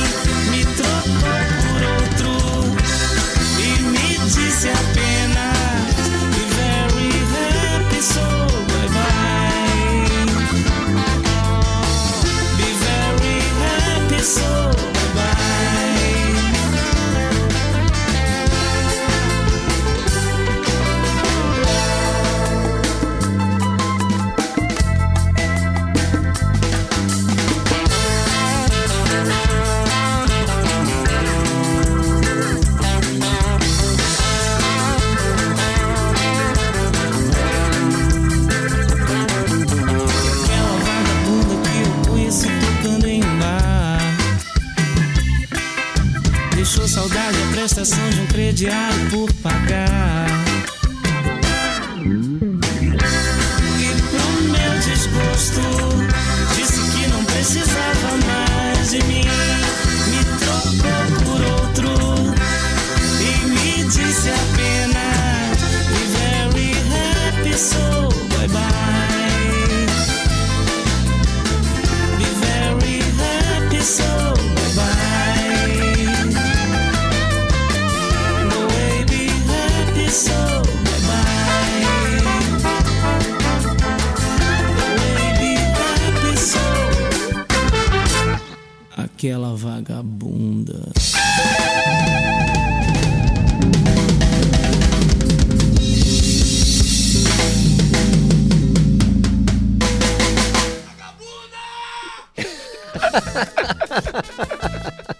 Madame? É, madame. Madame, madame é melhor, né? É, madame é melhor. É. madame É, é melhor. É, Codinome Beija-Flor aí. né? como é que o pessoal faz para ter acesso ao teu material hoje, te encontrar, as redes sociais, falar Som contigo? de Cláudio Eduardo Cunha. Mas Instagram, Facebook, encontra? Instagram, Facebook. Tem, tem, Tem. tudo. Como é que faz lá? Quais são os? Eduardo S. Cunha. Eduardo S. Cunha É. te encontra e Me sabe encontra, um, me pouco, um pouco da tua história, um pouco É. do teu material. Dezembro pintou. Vai ter apresentação? Como é que vai ser a tua vida nesse Não, não, eu dezembro? quero primeiro terminar o EP, depois eu penso É. em, em- Nada de apresentação, por não, enquanto. por enquanto não. Por enquanto não. Termino o EP e aí penso numa programação do que eu possa fazer. Não perguntei, esse EP ele vem com quantas, quantas Quatro. faixas? Quatro faixas. É. né? Quatro faixas. E então imagino que 2023 vai ser o ano para te trabalhar esse material, né? Sim, eu- até porque, como eu te disse um pouquinho antes, eu tenho outras músicas com outro estilo, assim, nada a ver. Então é uma, uma coletânea, uma miscelânea. Essas aí tem uma cara, uma pegada, é, uma tônica, assim, uma, uma proximidade entre elas, né? Então por isso eu estou reunindo elas todas no, neste EP. Mas eu tenho já outros para lançar outros já. Legal, quero agradecer a tua vinda aqui ao nosso Conexão, ao nosso estúdio, para bater esse papo com a gente, sabe, Eduardo? Porque a gente precisa desse tipo de, de, de artista que tem a intenção de fazer do dia a dia. Sim. Tua história, colocar na tua É, música. pois é, é, as, e- todas essas músicas são confessionais, todas Confessionais, elas é contam uma história da minha vida, né? Isso é E bom que- demais. E é legal ser ser músico porque você conta a sua versão da história. É. E acabou. Não, Quem for podre que se quebra, como É. diz o outro, né?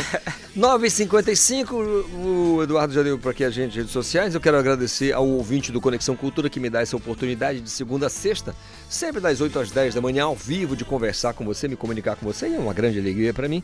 Espero encontrá-lo, encontrá-la amanhã com saúde, paz e muita vontade de ser feliz. Então vá, é o single do Eduardo Cunha que está com a gente aqui. Eduardo, valeu mesmo. Muito obrigado, gente. Até amanhã, pessoal. seguir lá e escutem a música. Peçam a música pra tocar! Até amanhã, gente.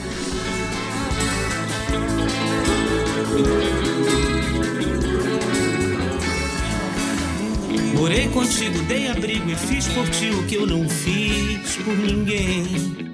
Você partiu, sequer me ouviu e deu seu amor pra qualquer outro alguém. Mas sua decisão eu vou respeitar. Fui teu amigo e fui ferido, eu sei comigo, o tempo mostra quem é quem. Eu fui um tolo e meu consolo é que senti eu ando muito bem. Mas não vais me ouvir, pedi pra voltar. Então vá,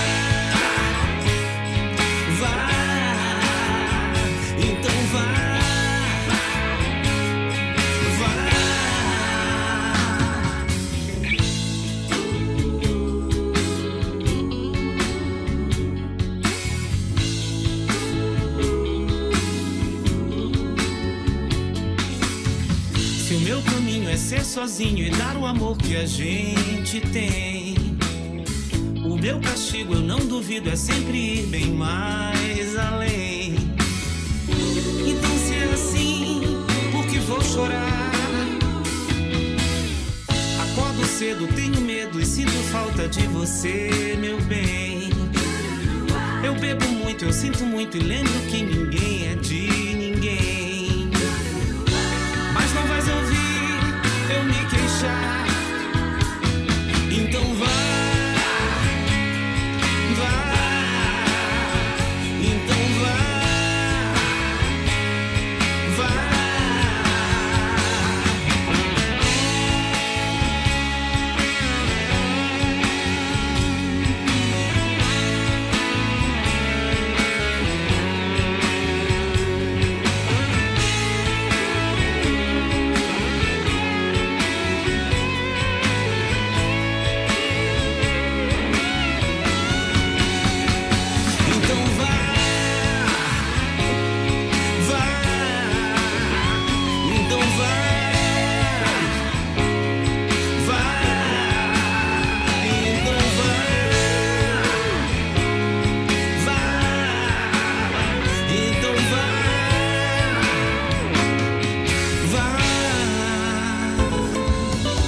Conexão Cultura, uma realização da Central Cultura de Produção.